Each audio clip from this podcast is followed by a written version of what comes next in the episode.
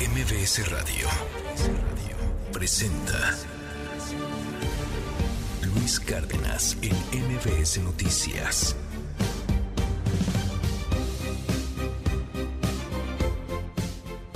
Muy, pero muy buenos días a toda la República Mexicana. Son las 6 de la mañana con 6 minutos. Las 6 con 6 minutos y hoy es el Día Mundial de la Adopción. Adoptar es un acto de esperanza, es un acto de humanidad, es un acto de mucho, de mucho, de mucho amor. Hay personas que, que han decidido no tener hijos y en algún momento dicen, ¿sabes qué? Sí, pero quiero adoptar uno. Hay personas que, que no pueden tener hijos de manera eh, natural eh, y deciden adoptar. Hay personas que los pueden tener de manera natural, pero que prefieren adoptarlo, pero aún sigue siendo tema medio tabú en este país. Fíjese, según la ONU, hay más de 143 millones de pequeños huérfanos en el mundo que requieren de adopción. 100 millones viven en países en desarrollo, países como México. Aquí en México, oficialmente, oficialmente, sabemos que siempre hay cifras negras en este país, oficialmente hay más de 200 mil niños en situación de orfandad. 150 mil viven en orfanatos, en instituciones diversas, algunas religiosas, gran parte, la mayoría, otras del Estado. El proceso de adopción en México también es un proceso sumamente tardado. Y en otros países es un poquito más ágil, pero en México es tardado, tardado, tardado. Por eso también se ha abierto un mercado negro de adopciones. De personas que quieren a un, a un pequeñito, a una pequeñita bien, o familias que los quieren bien, pero pues que lo complica muy cañón el Estado. Pero así, eh, conozco algunas personas que han adoptado, vaya que es un trámite engorroso, complicado, obviamente por la defensa del menor, claro, eso no se, no se regatea, pero, pero se complica muchísimo la cosa y esa complicación ha abierto este mercado negro del que le cuento. 6 de la mañana con 7 minutos. Comenzamos, esto es MBS Noticias. Yo soy Luis Cárdenas. Hoy, el Día Mundial de la Adopción. Tenemos un gran problema, lo que es la basura. Hay pestilencias enormes, moscos por todos lados de animales muertos, la agua está muy contaminada qué tan capaces somos de abrir. Por ejemplo, ahorita decían, tianguis turístico va a ser el 8 de abril. ¿Podemos llegar? Y hubo dos hoteleros, dijeron, pues si nosotros vamos a abrir el 15 de diciembre, las brisas, el Mayan Palace, el, Mundo Imperial, lo que era antes el Princess, el Pierre Marqués. Si ustedes que tienen la mayoría votaran a favor de esos recursos, nosotros se los aplaudimos, sin mezquindades. Día de hoy, Mario Delgado en su presencia en el Senado fue a dar banderazo de salida a los víveres que están en ese centro de acopio. Este no es el centro de acopio de Morena. Jamás debemos olvidar que la misión conferida no puede ser contaminada con ambiciones personales, desviaciones ni trampa alguna, porque nuestra función y nuestra vocación necesitan permanecer luminosas e intactas por lo que representa tengan la certeza que esa es la gran diferencia.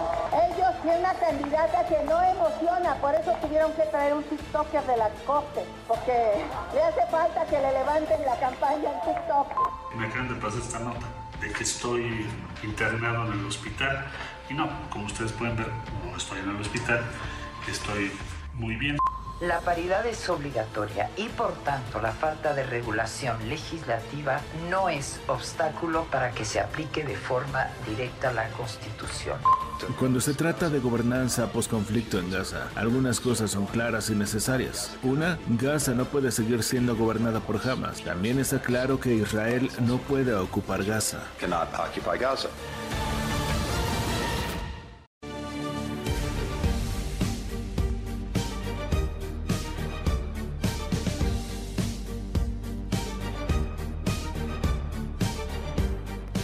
¿Cómo está, oiga? Ya es 9 de noviembre, es jueves 9 de noviembre 2023. Harta información como confeti para aventar para arriba. Ay, quiero confesarle algo.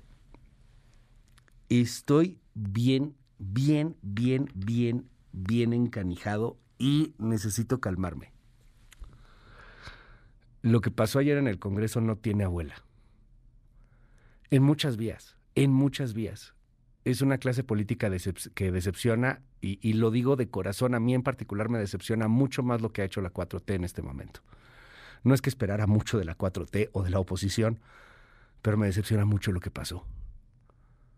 Que no le hayan podido asignar un mentado centavo a Acapulco en el presupuesto y que todo se vaya para otorgarlo de manera discrecional bajo los deseos y designios del señor presidente de la República, me parece de República Bananera, me parece triste, me parece insultante para un Estado que además vaya que apoyó a la 4T.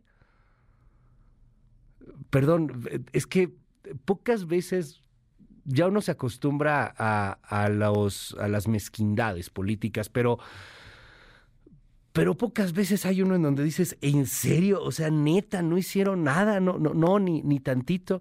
O sea, de verdad no escucharon, de verdad no se pudieron sentar en la clase política, porque la oposición tampoco ayudó mucho, ¿eh? La oposición empezó a atacar, atacar, atacar, y aquellos sensibles, como dicen, el niño risueño, y tú le haces cosquillas. No, pues acabó aquello en un intento de trifulca, casi se agarran a sopes. En el Senado, en el Senado, carajo. ¿Qué, chinchitas hace Mario Delgado dando el banderazo de salida para el camión de los damnificados? Pero, pero pues eso era el Senado, era institucional, no era de Morena, no era la 4T. No, no es a favor de A o, en contra de B. Es que si eso nos representa, qué país tan triste tenemos. No merecemos el país que, que tenemos, me cae. Si eso nos representa o a lo mejor lo que no merecemos es esa clase política y hay que sacarla. No estoy diciendo que saque a Morena, ¿eh? No estoy diciendo que saque a la oposición. Pero esa clase política, la de ayer, es una basofia. Es, es una vasca. Es. Ya sabe usted lo que quiero decir, pero pues aquí no invento. Son las seis con trece, ¿no? No es muy temprano. Si eso es lo que nos representa. Ay, cañón. Yo creo que no. Yo creo que los mexicanos somos mucho más que esa porquería que vimos ayer en el Congreso. Porquería por donde le quiera usted ver. Se convirtió en una verdulería de quinta, en, en una bajísima, bajísima, bajísima eh, eh, de batinga de tres pesos. Bueno, no, ni de tres pesos, ¿no? Mentadas de madre, al por mayor, que eso no asusta, es más, le soy franco, hasta divierte a veces. Pero teniendo Acapulco como lo tienes, neta, neta, no, no era para poder sentarse y decir, oye, sí, necesitamos asignarle más dinero a Acapulco. O, será que pues todo mundo no puede hacer nada frente a una orden del presidente de la República porque no quiere el presidente que se asigne recurso al presupuesto, porque la palabra fideicomisos que aquí entre nos creo que ni siquiera entienden lo que son fideicomisos. Lo digo de corazón, ¿eh? no, no, no es mala onda. Creo que no entienden ni siquiera lo que representa fideicomiso y cómo funciona un fideicomiso. Creo que gran parte del gobierno no lo entiende. Lo que entiende es que fideicomiso es neoliberal, es de rateros, no, fideicomiso no. Ay, Dios santo. Eh, lo que hicieron ayer es para llorar. Pero pues ni modo, es lo que hay es la clase política que tenemos. El siguiente año hay elecciones. Igual y conviene que le pensemos, ¿no? Ni a favor ni en contra de ninguno. Creo yo que el partido da a veces igual y que los perfiles son los importantes, pero a veces puede ser al revés, cada quien, pero eh, analicemos qué clase política queremos. Porque si estamos entrando a una de las partes más difíciles en la historia de la humanidad, en donde vamos a tener que enfrentarnos a cambios climáticos, a una globalización terrible, todavía mucho más fuerte, con competencias brutales, a, un nuevo orden mundial, quizá en una de estas con el reacomodo, y no estoy siendo aquí especulativo y que creo en los aliens, no, no, no, o sea, nuevo orden, nuevo orden mundial se ha hablado con, con internacionalistas y cómo se está reconfigurando el mundo y todo lo que usted quiera, y vamos a llegar México, esta potencia, con una clase política así de pacotilla, yo creo que no, hay que echarle ganas, ¿no? Hay que pensar como ciudadanos quién queremos que nos represente el año que entra. Porque estuvo ayer, pero pa'l perro. 6 con 16 minutos, perdón, ya me desahogué porque mi pecho no es bodega. 9 de noviembre 2023. Pues hay harta información, así como confeti para aventar para arriba. El gobierno de López Obrador y empresarios van a echar montón, dicen, para rehabilitar Acapulco. La meta no es ni siquiera abril. Según ellos, quieren que Acapulco empiece a estar rehabilitado para, para diciembre. Y se lo digo de corazón, ojalá que se logre, aunque, como dice el mismo presidente, eso se ve cañón. Moody's ajusta a la alza la proyección del PIB de México a 3.5%. Pemex requiere cirugía mayor, lo señala Standard Poor's. Xochil Gálvez formaliza registro para ser candidata del Partido Acción Nacional. También lo será del Partido Revolucionario Institucional. También lo será del Partido de la Revolución Democrática. Y de hecho, oficialmente no es candidata, es precandidata que es exactamente lo mismo porque no hay otro precandidato, o sea, es candidata única. Pero bueno, pues aquí nos encanta hacernos guajes. El Tribunal Electoral del Poder Judicial de la Federación mantiene la obligación a los partidos para postular cinco mujeres en las gobernaturas. Son nueve las que se disputan. Cinco tendrán que ser de mujeres, cuatro de hombres. Israel abre un corredor humanitario para que huyan civiles del norte de Gaza. MBS Noticias con Luis Cárdenas.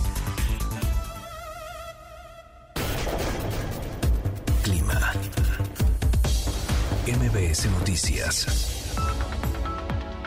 Hola Luis, buen día, te saludo con gusto a ti y a tu auditorio que nos escucha para compartirles el pronóstico del tiempo para este jueves. Les comento que el Frente Frío número 9 se extenderá sobre el norte del país e interaccionará con la corriente en chorro subtropical y con un canal de baja presión sobre el noreste mexicano, produciendo lluvias puntuales muy fuertes en Coahuila, Nuevo León y Tamaulipas, así como lluvias fuertes en Chihuahua y Durango. Además, se prevén vientos fuertes con rachas de 60 a 80 km por hora y posible formación de torbellinos o tornados en zonas de Coahuila, Nuevo León y Estas lluvias se podrían acompañar de descargas eléctricas y caída de granizo. Por otro lado, otros canales de baja presión sobre el occidente, centro y sureste del territorio nacional, en combinación con la entrada de humedad de ambos océanos, provocarán chubascos y lluvias puntuales fuertes en las regiones mencionadas, incluida la península de Yucatán, siendo lluvias puntuales muy fuertes en el estado de Puebla. Finalmente, te comento que para el Valle de México estamos pronosticando cielo con nubosidad dispersa y bruma esta mañana, percibiéndose el ambiente frío en zonas altas del Valle de México. Durante la tarde dominará cielo nublado con probabilidad para chubascos y lluvias puntuales fuertes, las cuales se podrían acompañar de descargas eléctricas y no se descarta la caída de granizo tanto en la Ciudad de México como en el Estado de México. El viento será de dirección variable con rayas que podrían alcanzar los 40 kilómetros por hora. El ambiente será cálido por la tarde con una temperatura máxima que oscilará entre los 25 a 27 grados Celsius y para Toluca el Estado de México será de 23 a 25 grados Celsius. Luis, este fue el pronóstico del tiempo desde el Servicio Meteorológico Nacional. Te informó Ana y Aguirre. Que tengan un excelente día.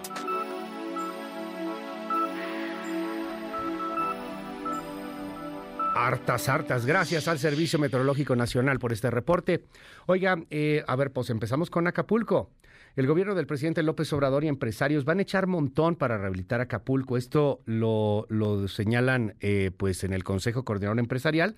El mismo Paco Cervantes, Francisco Cervantes, presidente del CCE, dice pues que hay varios retos. Uno de ellos, por ejemplo, el tema de la inseguridad qué tan capaces somos de abrir. Por ejemplo, ahorita decían, Tianguis Turístico va a ser el 8 de abril. ¿Podemos llegar? Y hubo dos hoteleros, dijeron, pues si nosotros vamos a abrir el 15 de diciembre, las brisas, el Mayan Palace, el, Mundo Imperial, que era antes el y el Pier Marqués. Aquí hay algo que hay que subrayar. No hubo daños estructurales. Entonces ya habrá turismo en diciembre. Sí, la apuesta es esa. Se habla de 60 mil millones de pesos. Sí, eso, eso es para, para, las familias, para las familias vulnerables. En general se necesitarían como 300 mil millones. No, pero ¿Ustedes qué piensan? si estamos haciendo una suma de esfuerzos, las grandes empresas, hay gobiernos que le están metiendo 100 millones de dólares y hay este, agencias de, de, apoyo, fundaciones, yo creo que la, la suma sí nos alcanza.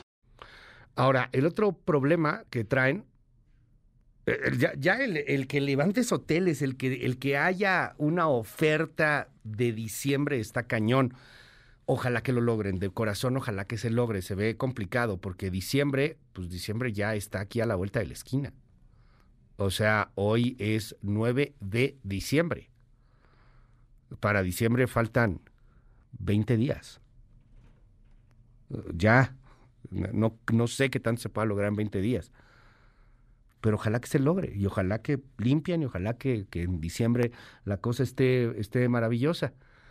Hasta ahora en Acapulco se han, se han acumulado 600 mil toneladas de desperdicios. Esto con el calorón que hace, el solazo, el clima de Acapulco, hace que Acapulco tenga una nube de hedor a putrefacción. Y eso, evidentemente, que es un riesgo brutal para la salud. Escuche lo que dicen los pobladores afectados por este asunto. Tenemos un gran problema lo que es la basura. Ya hay pestilencias enormes, moscos por todos lados de animales muertos, la agua está muy contaminada. No, pues cada cuadro hay basura, cada cuadra. Yo todos los días me levanto temprano, a las seis ya estoy quemando basura frente a la casa, lo que se pueda quemar. No podemos atenernos al ayuntamiento. Pues no, el ayuntamiento, no, el ayuntamiento está súper rebasado. Fíjese que me llama la atención porque eh, a lo mejor para diciembre logras que dos o tres hoteles abran, o, diez. A lo mejor para diciembre logras que haya eh, pues un poquitín ahí de turistas, a lo mejor algunos bares. Eso la costera, Miguel Alemán, y una parte ínfima de la costera, porque se dañó todo. Pero lo que sí no creo que se logre de aquí a diciembre es justamente ayudar al pueblo bueno y sabio. A ese pueblo que es el Acapulco amolado, el que vive en la Progreso, en la Colosio, a los que se les acumula la basura, a los que, a los que están caminando y viviendo entre hedores de putrefacción, a los que tienen el riesgo de terminar enfermos. A esos quizá no se les pueda ayudar tan fácilmente, tan rápido, porque claramente pues la prioridad va a ser los hoteles y la costera y tratar de que lleguen turistas para pues para mandar el mensaje de que sí se pudo, ¿no? Aunque por detrás, ahí en la Colosio, pues la cosa esté podrida. Ayer, familiares de desaparecidos del mar protestaron y dicen, hay más desaparecidos, perdón, no son 46. Hay más desaparecidos, puede que haya más muertos. Te queremos de regreso, tío, ¿dónde están? Familiares de desaparecidos protestaron. Escuche este adelanto de mi compañero Eduardo Guzmán. Buenos días Luis, te informo que familiares y amigos de los cuatro tripulantes del yate Litos desaparecidos entre la noche del 24 y madrugada del 25 de octubre tras el paso al huracán Otis se manifestaron en la entrada a la decimosegunda región naval de Acapulco. Los manifestantes mencionaron que sus familiares responden a los nombres de Ulises Díaz, capitán de la embarcación, el maquinista Fernando Esteban Parra, la hostess Abigail Andrade y el marinero Alejandro Sandoval. Por su parte, la fiscal general del estado, Sandra Luz Valdovinos, aseguró que están en el proceso de búsqueda de personas desaparecidas en el mar y han solicitado la ayuda de la Marina con sus equipos de buceo. Los detalles más adelante. Gracias, muchísimas gracias Eduardo. Más tarde platicamos de todo lo que está pasando allá en Acapulco y desde aquí con todo el amor y con todo el cariño y con toda la fuerza, fuerza guerrero, fuerza Acapulco. Abrazo a toda la gente allá en Acapulco. Vámonos a otros temas. Eh, punchis, punchis, punchis, punchis, punchis, punchis. Mandan a Omar Fayad como DJ honorario en Noruega. Digo, embajador. Algo así. ¿Cómo, cómo decían ayer en el Twitter? Eh, digo, en el ex Twitter. Este. México no perdió a un político. Noruega ha ganado un DJ. Y hay buenos DJs en Noruega, ¿eh? Es, ahí la música electrónica está, está chida, sí, sí son vanguardistas. Entonces seguramente se la va a pasar bomba. Entregó Hidalgo por una... em- Pues claro que entregó Hidalgo por una embajada, pero claro que entregó Hidalgo. Pues cuando Omar Fayad le importó Hidalgo. Él iba ahí para sacar dinero y tener este, pues, posibilidades de una beca que le permitiera sacar su verdadera pasión, que es ser DJ. ¿Cuándo al gobernador Fayad le importó un carajo Hidalgo? Le valió cacahuate. Este, tiene acusaciones de corrupción. Su gabinete fue uno de los más ineptos, de los más corruptos. Es un politiquillo de tres pesos. Es Omar Fayad, o sea, ¿qué esperaban? Claro que lo iba a entregar por Noruega. Es más, lo hubiera entregado por menos. Hasta lo hubiera entregado por Haití en una de esas. Pero no, no le fue mal. O sea, se va a Acapulco, digo, se va a Acapulco, se va a Noruega como DJ, hágame el favor. Y, bueno, pues ayer lo, lo revela la Secretaría de Relaciones Exteriores. Y pues ahí se armó una cantidad enorme de memes y de que, ay, tienes a otro embajador. Pues sí, son embajadores que vienen después de haber eh, sido útiles, útiles a la 4T. Gobernadores que eran del PRI particularmente. Eh, y pues que terminan, ahí estaba el de Sinaloa, ¿no? Quirino Ordaz, de Sinaloa, pues al final llega a Sinaloa Rubén Rochamoya, acusan a Quirino de que pues como que no hizo mucho, que está bien que no hagan mucho, pues no es su tarea estar metiendo las manos en las elecciones. Y pues los premios curiosos ahí que se van dando cuando se portan bien los gobernadores es que los mandan a una embajada. Yo me pregunto, así la neta, es una duda que tengo legítima, si realmente esto, esto será así como, como que les preguntan a dónde se quieren ir. Oye, Fallá, ¿te quieres ir a dónde? Y ya Fallá, Noruega. Ah, sí, espérame, unos meses y ya. O, o, no, o será que es la que les toque de la 4T. Pero bueno, pues ayer se movió mucho este asunto. Omar Fayad es ahora el nuevo DJ mexicano en Noruega. Y cuando tenga tiempo, pues a lo mejor también podrá ser embajador.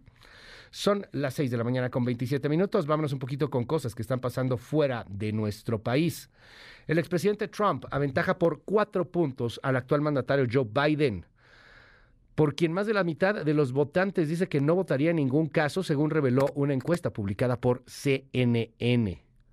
Y le cuento también que durante un mitin paralelo al tercer debate republicano al que Trump no asistió, Trump pidió al Partido Republicano dejar de perder el tiempo, y, y, pues quizá tenga toda la razón, y pues que ya le den la candidatura a él de una vez, ¿no? O sea, no, no hay quien se le pueda siquiera acercar. Escuche a Trump, que hoy día podría ser, si hoy fueran las elecciones, de acuerdo a CNN New York Times, sería el próximo presidente de Estados Unidos.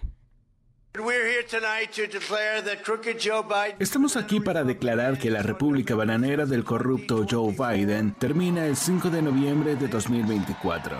Terminará. Como ustedes saben, Biden y los demócratas de izquierda radical dicen estar defendiendo la democracia. Siempre están hablando de democracia. No sabe lo que significa la palabra. No puede definirla. Y en un, momentito, en un, momentito más le cuento también reacciones en torno a muchos otros temas que están sucediendo en México y en el mundo. Sí, la política en este país está cayéndose a pedazos. Sí, nuestros dirigentes son unos corruptazos y unos ineptos en gran parte. Hay algunas muy, muy, muy, muy honrosas excepciones. Sí, sí, hay desastres, sí hay un cambio climático, sí hay muchas malas noticias, pero también hay vida y hay posibilidades de cambiar muchas. Hay que aceptar, hay que hay que querernos, hay que tener, hay que tener esta sonrisa al menos frente a la adversidad. Hay que mirar en alto. 6 con 29. Yo soy Luis Cárdenas. Esto es MBS Noticias. ¿Qué dicen los trascendidos en la prensa y los periódicos en el mundo?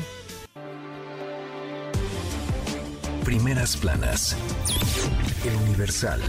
Hay 336 escuelas dañadas por Otis en Acapulco y Coyuca. AMLO reconoce que no existen condiciones para el regreso a clases en ambos municipios de Guerrero. 125.531 estudiantes los afectados. Milenio. Nuevo León lanza licitaciones de rampas de acceso y vialidades por Tesla. Programa puente y ampliación a cuatro carriles de la carretera a Saltillo. Samuel García. Así nos preparamos para esa empresa con movilidad de primer mundo. Reforma. Revira el trife. Exige cinco mujeres. Tumban reclamo de movimiento ciudadano contra la cuota de género. Rechaza la mayoría plan de De la Mata. Complica a Morena designar candidatas. Excelsior. Rechazan fondo para levantar a Acapulco. Ninguna reserva de la oposición prosperó. Morena y sus aliados le dieron la espalda a la propuesta de diputados afines a Ebrard para etiquetar en el presupuesto al menos 45 mil millones de pesos para damnificados. Animal político. Proponen a Omar Fayad, exgobernador de Hidalgo, como embajador de México en Noruega. La jornada. Moody's. Avance sorpresivo de la economía en México. La tendencia se repite, prevé crecimiento de 3.5% este año. El financiero. Entraron al país 32.926 millones de dólares por inversión extranjera directa a septiembre, monto máximo histórico desde que se tiene registro con datos preliminares. El economista. Alcanza inversión extranjera directa, cifra récord al cierre del tercer trimestre. Arribo de inversiones creció 2.4% anualizado en el periodo. Reporte Índigo. Centros de acopio sin transparencia ni vigilancia. La mayoría de los lugares que la ciudadanía, los partidos políticos y el gobierno han abierto para fungir como espacios de almacenamiento y distribución para los alimentos que han donado los mexicanos para ayudar a la gente de Acapulco, carecen de mecanismos de rendición de cuentas, por lo que se recomienda únicamente entregar víveres a instituciones como la Cruz Roja y la UNAM. El Sol de México. Prefiero perder la ratificación a negociar la justicia. Ernestina Godoy, fiscal de la Ciudad de México, acusa que el PAN rechaza su continuidad al frente de la Fiscalía por las investigaciones en contra de exfuncionarios de ese partido involucrados en el cártel inmobiliario. La prensa. Mujeres seguras. En entrevista, Ernestina Godoy afirma que desde la Fiscalía de Justicia de la Ciudad de México se trabaja arduamente para evitar que sean víctimas de agresión y delitos. La crónica. Que siempre no. El Tribunal Electoral del Poder Judicial de la Federación ratifica. Serán cinco mujeres y cuatro hombres. Pospone proyecto que echa para atrás la elección del gobernador interino de parte del Congreso de Nuevo León. MBS Noticias. Con Luis Cárdenas.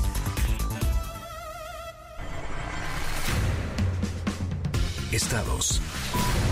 Sinaloa. Este miércoles una mujer ingresó al hospital luego de que presuntamente su esposo la habría agredido a hachazos, golpes y mordidas durante una discusión al interior de su vivienda ubicada en la comunidad de El Vado Cerrito, perteneciente al municipio de Choix. La víctima, quien fue rescatada y trasladada a un osocomio por sus familiares, presenta diversos golpes en el cuerpo, una herida de hacha en una pierna y mordidas en los brazos. En más información del Estado, la madrugada de este miércoles, Ramón Alberto N., un reo que se encontraba internado en el módulo 21 del Centro de Ejecución de las Consecuencias Jurídicas del Delito en Culiacán, detenido en mayo pasado por feminicidio, se fugó del penal y horas después resultó gravemente lesionado tras ser atacado a balazos por sujetos desconocidos, por lo que fue trasladado a un hospital general donde falleció más tarde de una herida en la cabeza. Tamaulipas. La vocería estatal de seguridad pública confirmó que el coordinador de la Guardia Estatal en Ciudad Mante, José Alfredo Ortiz, fue ejecutado a balazos la noche del martes en la colonia Amalia G del Castillo Ledón. Posterior al asesinato fue hallado un vehículo incendiado en la colonia Barrio del Bosque II, cerca de donde ocurrió el homicidio, y se presume que se trataría del usado por los agresores. Al momento no se reportan detenidos por este hecho.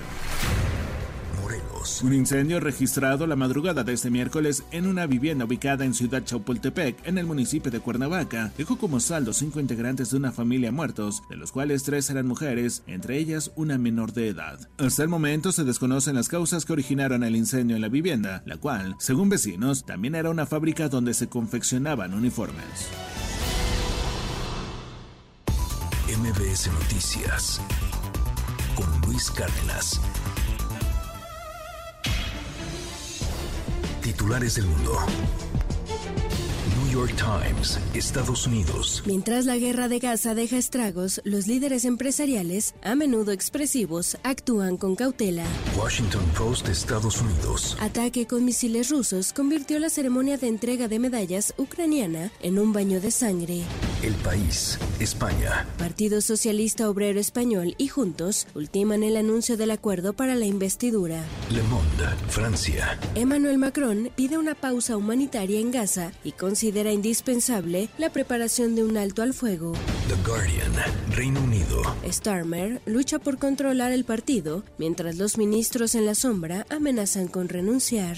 Der Spiegel, Alemania. Avance tras meses de disputa. El gobierno acuerda un paquete de precios de la electricidad para la industria. Corriere della Sera, Italia. Reformas aumenta la tensión. Funcho de São Paulo, Brasil.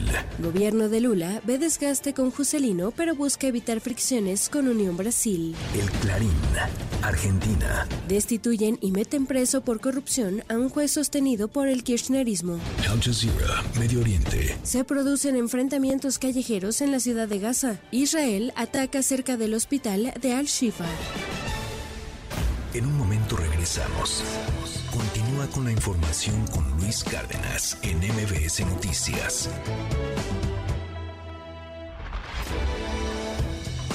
Ya estamos de regreso. MBS Noticias con Luis Cárdenas. Continuamos. Trascendió en la prensa. Reforma Templo. En los rumbos de Nuevo Laredo, Tamaulipas, de nuevo las cosas están color de hormiga. Un grupo delictivo les advirtió a los gasolineros locales que dejen de comprarle a Pemex y cambien de proveedor de combustible. Y si no cooperan, cuello. Esas eran las prácticas con la anterior administración panista de Francisco García Cabeza de Vaca, y que regresaron con bríos en la nueva administración de Guinda del morenista Américo Villarreal. Hasta donde se sabe, una docena de gasolineras cerraron, temerosas de recibir represalias tras no aceptar las condiciones de los delincuentes. El colmo es que hay quien se pregunta qué hace la Guardia Nacional ante el caso antes de que venga el desabasto de combustible, como ocurrió en abril pasado por los mismos motivos criminales. Bajo reserva del Universal. Nos hacen ver que Marcelo Ebrard está en horas cruciales para definir su futuro político. Se prevé que el ex canciller ofrezca entre hoy y mañana un mensaje en el que se espera conocer si continúa en búsqueda de la presidencia abanderado por Movimiento Ciudadano o permanece en la autollamada Cuarta Transformación con la promesa de tener un cargo en el Congreso. En medio de la especulación, ayer don Marcelo salió a desmentir su supuesta hospitalización en la Ciudad de México y afirmó que está trabajando en su asociación llamada El Camino de México. Confidencial, el financiero. A días de que Arturo Saldívar hiciera pública su renuncia y ya habiendo escuchado del propio ministro su decisión de trabajar en el equipo de Claudia Sheinbaum, se puede interferir que la ex jefa de gobierno hizo una jugada estratégica para poner en el centro de su campaña la reforma al sistema de justicia en pleno, al incorporar a su equipo a uno de los abogados más conocedores y reconocidos en esa materia, quien como ministro fue artífice de las mayores aportaciones liberales a los temas de derechos humanos, que hoy son uno de los ejes fundamentales de la constitución política del país. Trascendió de milenio. Que Morena tendrá hoy su prueba de fuego en la Arena México para reponer el evento de Claudia Sheinbaum en la capital, después del fallido encuentro en el Estadio Azul, pero no solo eso, sino que también servirá para cerrar filas antes del anuncio del viernes sobre las candidaturas pendientes para 2024. Será asimismo el último llamado para asegurar que perviva la unidad, sea Omar García Harfuch o Clara Brugada la selección en Ciudad de México, pues si se rompe aquí el consenso, cunde el riesgo de que los guindas pierdan la jefatura de gobierno. Rosones de la razón. Con la novedad de que el exgobernador de Hidalgo, Omar Fayad, quien hace menos de cinco meses renunció a su militancia priista, recibió un anticipado regalo navideño, al ser propuesto por el presidente para que ocupe la Embajada de México en Noruega. Fayad tendrá que pasar la aduana del Senado que ratificará o rechazará su nombramiento. Y ya de antemano nos hacen ver, tienen los votos en contra de algunos priistas como Manuel Añorbe y Claudia Naya, quienes señalaron al exmandatario estatal de haber recibido un premio a la traición. No le perdonan que haya, señalan, entregado la gubernatura a Morena a cambio de una posición en el exterior como sucedió con Carlos Joaquín González, que acabó en Canadá. Kirin Ordaz en España y Carlos Aiza en Dominicana. Entre miembros del servicio exterior también hay inconformidad porque dicen le siguen quitando espacios a profesionales.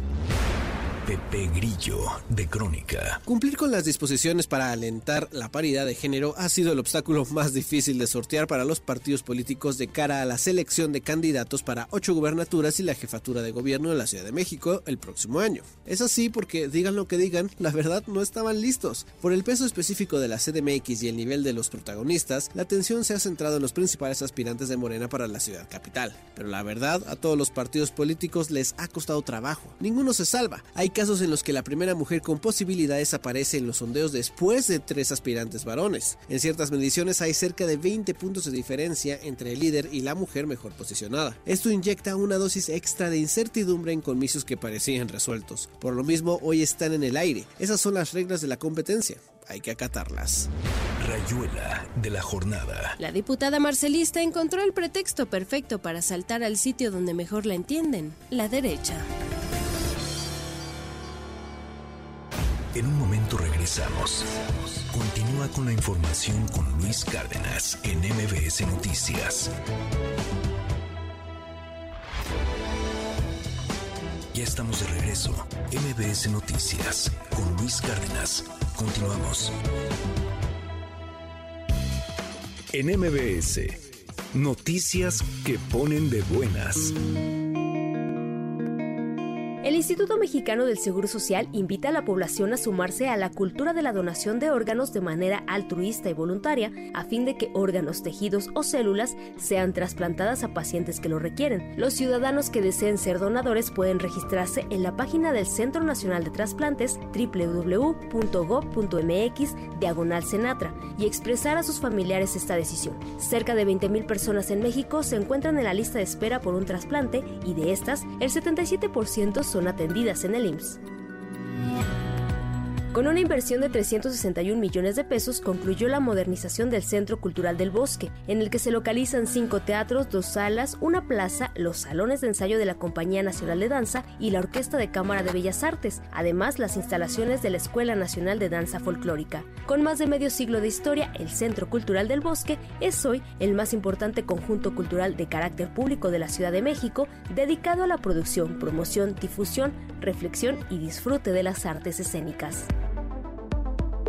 En el marco de las actividades de celebración por su 15 aniversario, la Fonoteca Nacional presentó la nueva versión de la plataforma multimedia de música mexicana musiteca.mx. Lanzada en 2018 y dedicada a la difusión del legado musical del país, ha triplicado su oferta de contenidos y ya cuenta con 8.947 audios que pone al alcance del público, ahora a través de una interfaz más amable e intuitiva. Para MDS Noticias, Claudia Villanueva.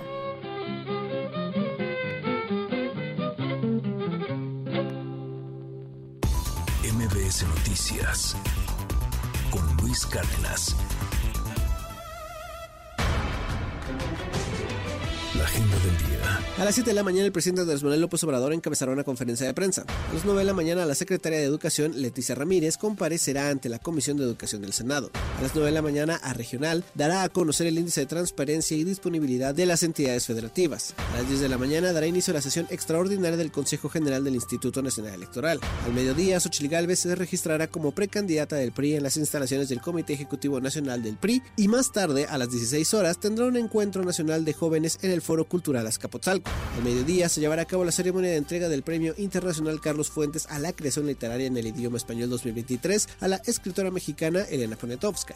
A las 15 horas será la inauguración oficial de la 79 Asamblea General de la Sociedad Interamericana de Prensa por parte de autoridades de la Sociedad Interamericana de Prensa y del Gobierno de México, en el que las aspirantes presidenciales Claudia Sheinbaum y Xochitl Gálvez firmarán la declaración de Chapultepec. A las 17 horas, Claudia Sheinbaum tendrá un encuentro con militantes de Morena en la Ciudad de México. En Washington se llevará a cabo un foro organizado por el Fondo Monetario Internacional en el que participarán su directora Cristalina Georgieva y el presidente de la Reserva Federal Jerome Powell. Y Human Rights Watch presentará un informe sobre la crisis en la selva del Darién.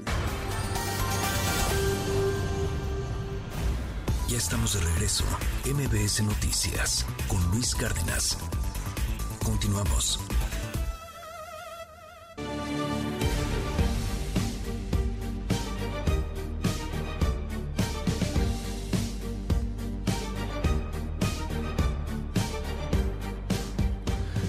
Muy, pero muy buenos días a toditita la República Mexicana. ¿Cómo está? Hoy es 9 de noviembre del año 2023. Son las 7 en punto de la mañana. Yo soy Luis Cárdenas y no sabe el gusto, el privilegio, el amor, el cariño con el que estamos hoy y todos los días aquí con usted. Tenemos programazo, vamos a platicar de, muchas cosas que están en la palestra nacional. Hablaremos eh, de una clase política ruin, mezquina, de de, de, de, muy, muy, muy baja calidad, de, de, muy bajo nivel, que ayer nos demostró parte de lo peor que puede suceder. Disculpe por ser tan negativo tan, tan temprano, pero estoy francamente sacado de onda con esto que, que pasó ahí en, la, en el Congreso. O sea, no, no puedo creer que, que no se haya logrado ni siquiera con una tragedia como la de Otis en Acapulco, sentar a la oposición y sentar al oficialismo y poner a, a, platicar y tratar de llegar a algún acuerdo por el bien del Estado, por el bien del puerto, por la gente que está caminando entre porquería, entre podredumbre. Que, por ello se hubieran puesto de acuerdo un poquito, pero bueno, pues eso no se logró. Platicaremos sobre Otis, platicaremos también eh, más adelante sobre eh, lo que está sucediendo en, en, el mundo, hablaremos más tarde de, de, la huelga de actores que ya se levantó allá en Hollywood, enhorabuena.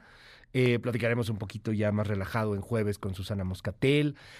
Hablaremos también, pues más tarde, de lo que está pasando con Arturo Saldívar y con toda la politiquería y la política en este país. Yo me llamo Luis Cárdenas y todos los días se lo digo con el corazón en la mano. Es un privilegio estar con usted. Gracias por estar sintonizando el 102.5 aquí en la Ciudad de México o en distintos estados de la República. Seguir la transmisión en EXA o en la mejor o en FM Globo.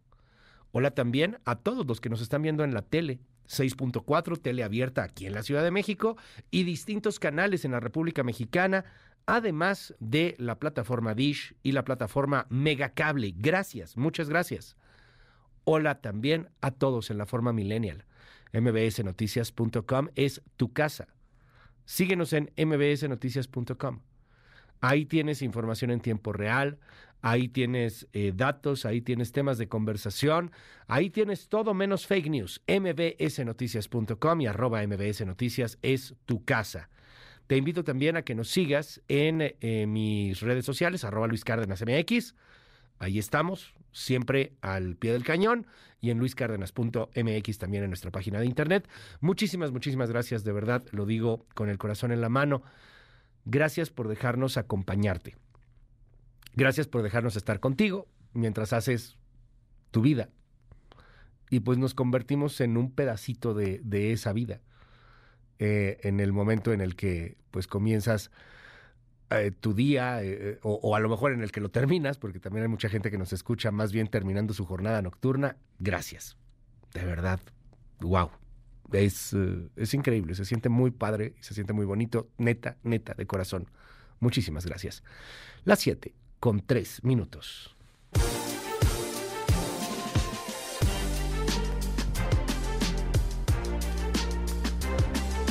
Jueves, jueves 9 de noviembre, el año 2023. Se nos acaba ya este año. La narrativa de la gente está en las posadas ya, en las fiestas de fin de año, en que esto ya se acabó, en cerrar el changarro, irse de vacaciones, en las últimas ventas, el último tirón, pero la narrativa política, la narrativa informativa va con todo, con una intensidad brutal está cerrando este 2023.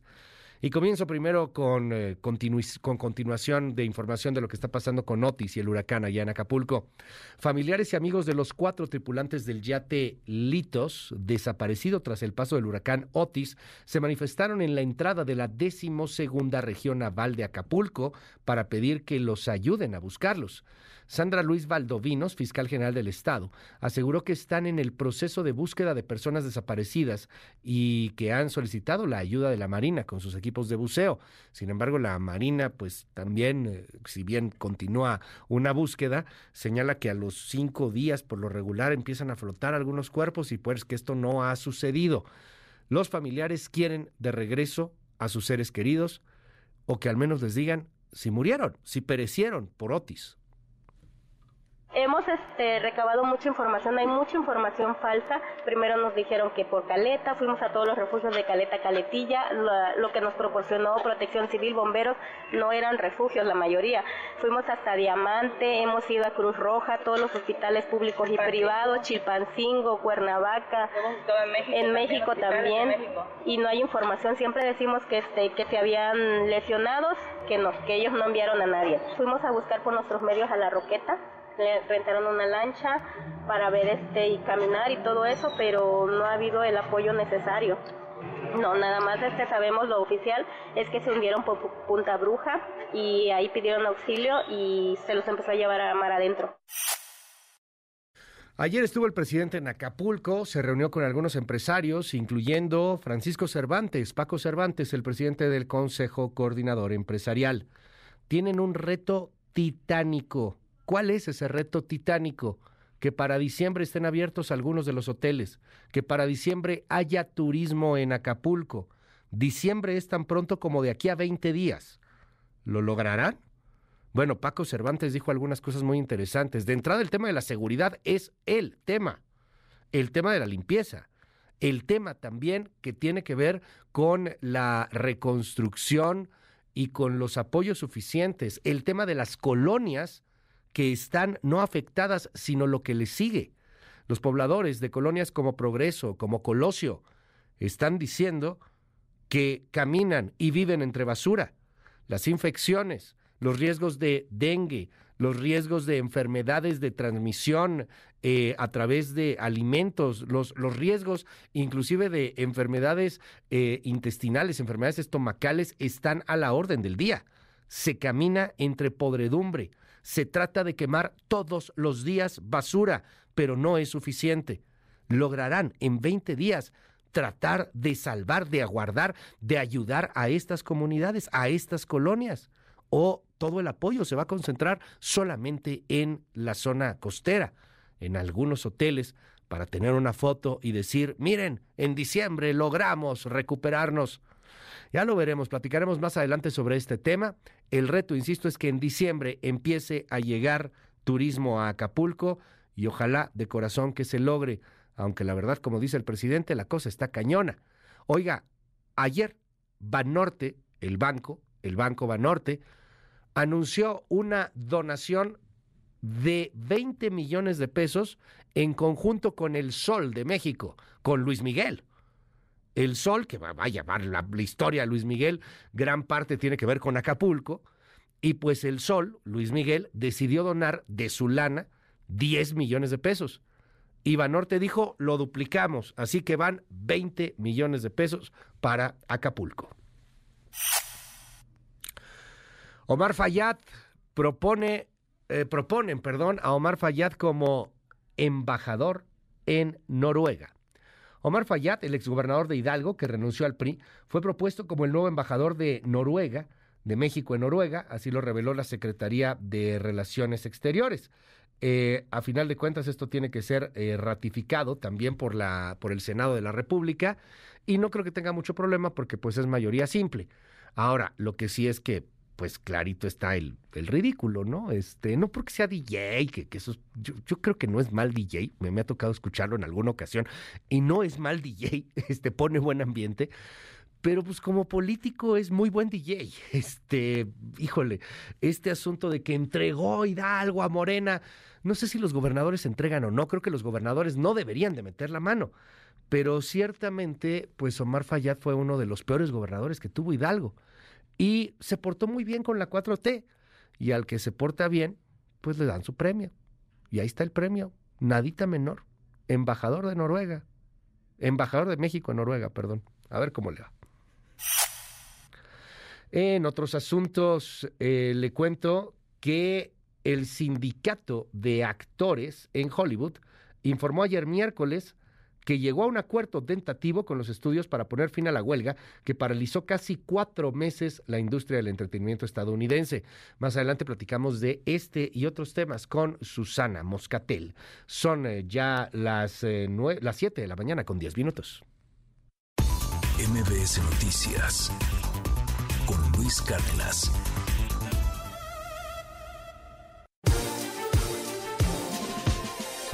Ayer el presidente estuvo en Acapulco, llega, llega en un helicóptero eh, militar y, se va en un helicóptero militar, lo cual me parece perfecto. Para eso son los aviones presidenciales, para eso son los helicópteros militares, para, para poder salvaguardar y que el presidente de la República pueda llegar a distintos puntos, sea el presidente que sea. Si después es Claudia Sheinbaum o Xochitl Gálvez, si después en mucho tiempo es Panchito Juárez, pues qué padre, para eso son los aviones presidenciales, porque el presidente es un hombre muy ocupado o la presidenta es una mujer muy ocupada y se tiene que salvar tiempo y se tiene que tener cuidado y se tiene que, tener su presencia en distintos lugares. Pero bueno, pues el presidente llega en Acapulco, lo que sí ha sido señalado contra el presidente, y lo digo con respeto, es un hecho, es que el presidente prácticamente no ha salido de la base naval de Acapulco. Y él ya dijo que no va a recorrer colonias afectadas y que no va a caminar por las calles devastadas. Él va, hace acuerdos, se reúne y se regresa. Rocío Méndez, cuéntanos.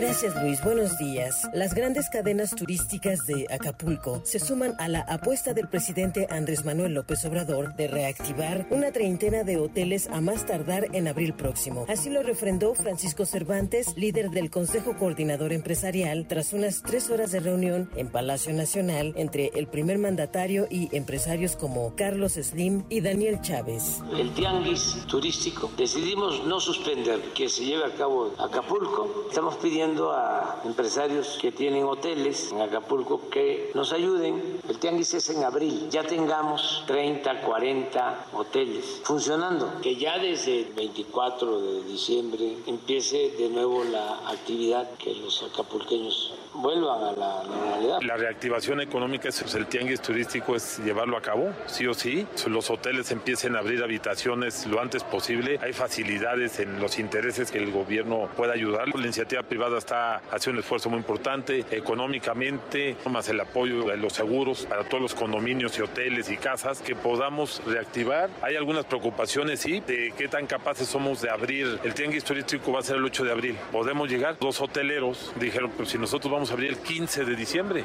las cadenas, las brisas, el Mayan Palace, el Mundo Imperial, lo que era antes el Princess y el Pierre Marqués, no hubo daños estructurales. Son daños de tabla roca, ventanas, vidrios y todo eso. ¿Qué invita esto a que metamos vidrios? Las persianas anticiclón se llaman, porque pues los vidrios son muy peligrosos volando a 300 kilómetros por hora son navajas. Esto pues invita ya a tener una nueva norma que tengamos ahorita en todos los permisos y una simplificación en seis meses. Es necesario dar otros seis meses de prórroga. Los empresarios también plantearon sus reservas al jefe del Ejecutivo. Una de las preocupaciones, que además el presidente está muy consciente de eso, es el tema de la inseguridad. Entonces ya son 38 destacamentos, va a haber pues, una presencia muy importante de la Guardia Nacional, está la Marina, está la Sedena y obviamente pues, las policías municipales y estatales para hacer todo el esfuerzo posible para regresar a ese Acapulco seguro. Acapulco pues, es la playa de la Ciudad de México. Ya habrá turismo en diciembre. Sí, la apuesta es esa. Si estamos haciendo una suma de esfuerzos, las grandes empresas, hay gobiernos que le están metiendo 100 millones de dólares y hay agencias de apoyo, fundaciones. Yo creo que la suma sí nos alcanza. Es el reporte al momento.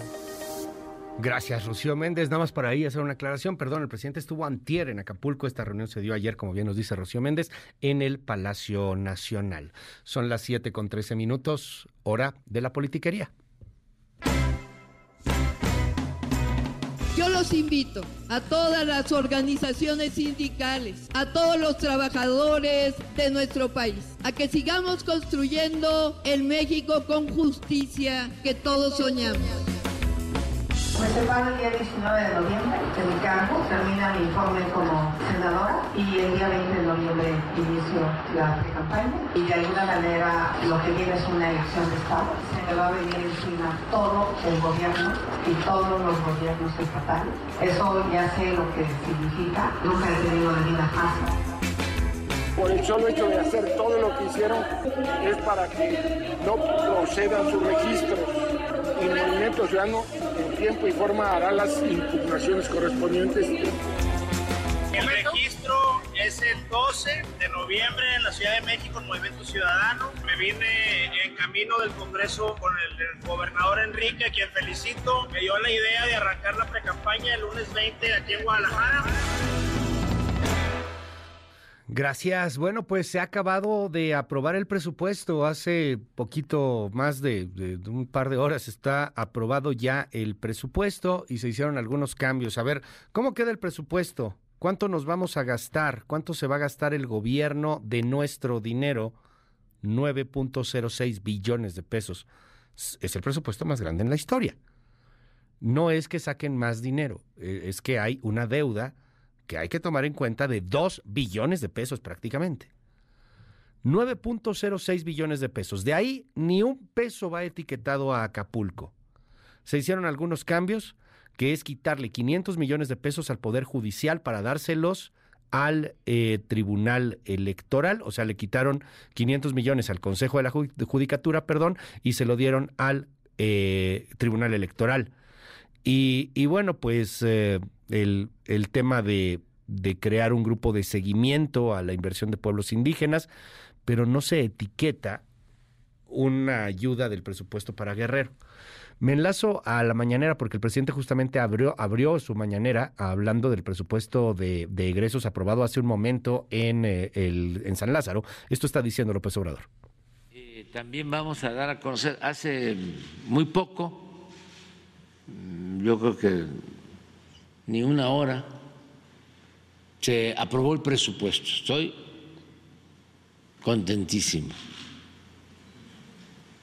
muy contento. Eh, me acaban hace muy poco de aprobar el presupuesto para el año próximo. Es muy buena noticia, muy buena noticia, porque es el presupuesto para el bienestar, para seguir combatiendo la pobreza y para seguir reduciendo la desigualdad económica y social. Además, adicionalmente, ya es el último presupuesto que me toca presentar y eh, todos los presupuestos en el gobierno que encabezo se han aprobado sin moches. Bueno, pues ahí está el presidente López Obrador, contentísimo. Quien no está muy contento, pues es la oposición y también hay que decirlo, gran parte de la sociedad civil en Guerrero. ¿Qué pasó ayer? Una trifulca prácticamente. Estuvieron a nada de agarrarse a golpes, de liarse fuerte en el Congreso, en la Cámara de, Diputados. Hubo bronca en ambas cámaras, en diputados y en senadores. Pero primero, déjeme contarle lo que ocurrió en el caso de eh, la Cámara de, de Senadores.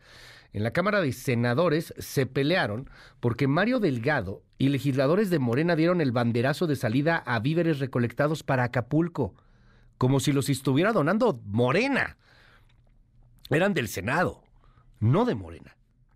Y bueno, pues se dieron con todo. Al rato le tengo la crónica con Oscar Palacios, pero escuche a Claudia Anaya del PRI, a Kenia López Rabadán del PAN y a Lili Telles también del PAN. Mario Delgado su presencia en el Senado fue a dar banderazo de salida a los víveres que están en ese centro de acopio. Quiero retirar mi documento en donde ofrecí dar esos días. Los voy a mandar por otra institución que tenga más dignidad que este Senado de la República. Este no es el centro de acopio de Morena. Es la muestra más clara de la miseria política. No venga aquí a querer hacer caravana con sombrero de sus súbditos legisladores. Lo que envían ustedes, senadores de Morena, y que llega muy bien, eficientemente, rápido a su destino, con una tecnología de punta, es el fentanilo a través de Segalmex. Bueno, al rato le tengo la crónica completa con las voces de ambos bandos con Oscar Palacios, pero también la bronca se hizo en la Cámara de Diputados. Ahí en la Cámara de Diputados hubo toma de tribuna por parte del Frente Amplio por México, hubo también eh, pues gritos, jaloneos, casi hubo golpes, faltó poquito para que hubiera golpes. ¿Por qué? Porque no se logró aprobar del presupuesto de egresos ni un peso para Acapulco, ni un solo peso para Acapulco. ¡Ah, mentiroso chayotero! Sí hay dinero para Acapulco, el presidente. Sí, exacto, exacto, exacto. El presidente de la República va a mandar lo que el presidente de la República quiera en su divina gracia para el puerto de Acapulco. Una democracia se construye con instituciones, una democracia se construye con reglas, con, con, con, presupuestos que van asignados independientemente de que alguien en su soberanía quiera o no mandar esos recursos. Lo que se buscaba era que hubiera en el papelito una garantía de que iba a haber tantos miles de millones de pesos para Acapulco, pero eso no se logró. El presidente dice, vamos a mandar recursos ilimitados, todo lo que se le requiera, pero porque el presidente quiere. Si el presidente mañana no quiere, no se manda. Y eso de que vamos a mandar es que le vas a recortar a uno o le vas a recortar a otro. El debate fue intenso, muy, muy intenso. Y al final, ni la oposición logró tratar de sentar a, la 4T para llegar a algún acuerdo y la 4T estaba ufana, soberbia, bateando todo. Qué triste. Porque esa grilla, la de ayer en la Cámara de Diputados, particularmente la de la Cámara de Diputados, que es la que designa el dinero, la grilla de ayer fue una grilla sobre muertos, sobre desastre y sobre podredumbre en la que está condenado en estos momentos el puerto de Acapulco. Qué triste, le tendré la crónica también en un ratito con Angélica Melín, ya cuando hablemos a detalle de todo lo que está pasando con Acapulco y con Otis. Pero bueno, pues en más de politiquería, ayer, nota importante, el Tribunal Electoral del Poder Judicial de la Federación confirmó el acuerdo con el INE con el que hay paridad de género de esta manera. Quedan cinco mujeres, forzosamente son cinco candidatas de los partidos políticos y cuatro candidatos. O sea, cinco mujeres, cuatro hombres. René Cruz.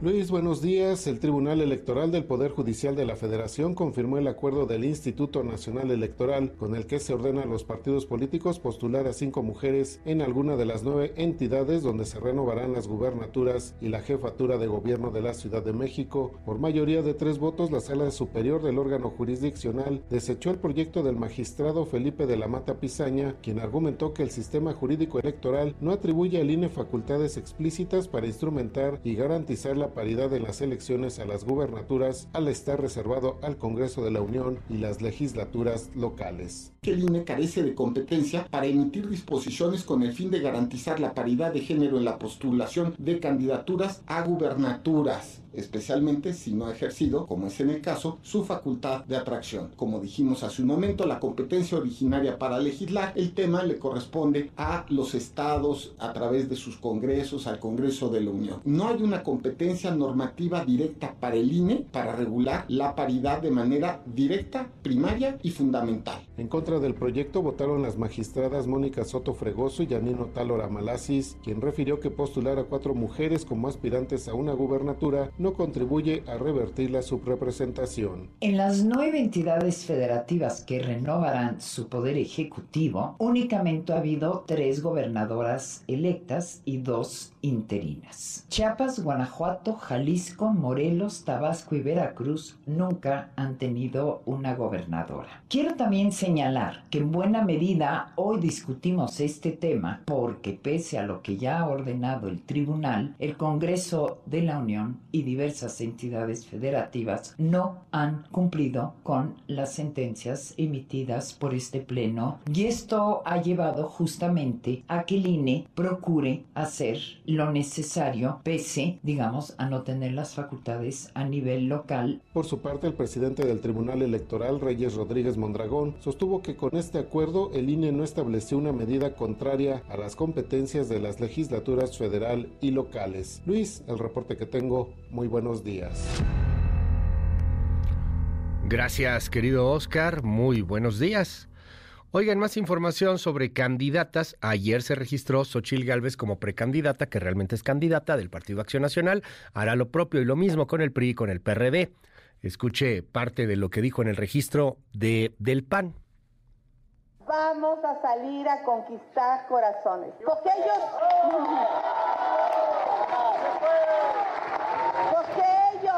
Ellos lo único que tienen son millones, millones mal habidos, millones producto de la corrupción. Pero nosotros lo que tenemos son millones de corazones. Tengan la certeza que esa es la gran diferencia.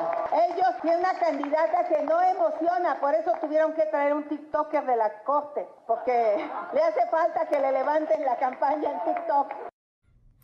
Bueno, por otro lado, Ayer, eh, pues hubo un, un, error en la prensa, en, en, un medio de comunicación, que informó que Marcelo Ebrard estaba en el hospital, que, que, se encontraba internado y además la nota decía que por problemas de presión. no de depresión, de tristeza, no, no, depresión, de que traía mucha de, de la presión arterial porque la otra pues también está. Bueno, eh, eh, como, como la cosa está poniendo difícil para Ebrard, pues sí, oye, ¿qué le pasó, pobre? ¿Qué, qué onda? Duró como una hora esta nota y Ebrard salió en un video y, pues lo desmintió. Dijo, no, gozo de cabal, salud, todo está muy bien, vamos con todo, escuche. Hola, muy buen día, me da mucho gusto saludarles. Pues ya de, regreso aquí en mis actividades habituales en el Camino de México. Y me gustaría darles este mensaje porque me acaban de pasar esta nota de que estoy internado en el hospital. Y no, como ustedes pueden ver, no estoy en el hospital, estoy muy bien, estoy aquí en mi oficina, estoy trabajando, les mando un cordial saludo, un abrazo, un saludo. Y no, no es cierta esta información. Pues qué bueno que está bien Marcelo Ebrard. De hecho, en estos días, si no es que hoy mismo, mañana, probablemente, la siguiente semana, habrá algún anuncio de Ebrard en torno al futuro que tiene. O sea, se queda en Morena, se va de Morena, este, ¿qué, qué onda con Ebrard? Hay que reconocer, por cierto, y a ver si recuperamos este audio. Eh, no, no, no sé la, se me va el nombre de la diputada, perdón, pero es una diputada de Marcelo Ebrard que ayer, eh, Ávila, exactamente, la diputada Ávila, a ver si lo recuperamos un poquito más tarde, o si lo tenemos por ahí, pues mejor. Porque lo que dijo ayer esta diputada, que es marcelista, enfrentándose a la misma 4T es de reconocerse y de aplaudirse, sabiendo que a lo mejor le costaba el puesto, ¿eh? o que le cuesta la reelección o lo que sea, diciendo, oigan, Morena está evitando que ayudemos a Acapulco, no se vale, no se vale. Y, era una diputada, insisto, marcelista. Entonces, bueno, pues hay que reconocer eso. Hay otros diputados marcelistas, pues que ya más bien son claudistas, ¿no? Y que ya lo que les importa un poco más es el hueso. Es raro ver en un político que importe la dignidad. Escuchemos a esta diputada nada más, porque creo que sí vale la pena destacarlo y reconocerlo. ¿Saben quiénes nos impidieron que transitaran? Dentro de nuestra propia bancada de Morena. Que Guerrero se entere que desde el poder legislativo, Morena, Morena, la bancada en la que he creído y militado, traicionó a los que se han quedado sin nada, a los muertos, que ellos mismos nos frenaron que el anhelo de justicia social es una simulación y si me cuesta el cargo, se los entrego, pero la dignidad jamás.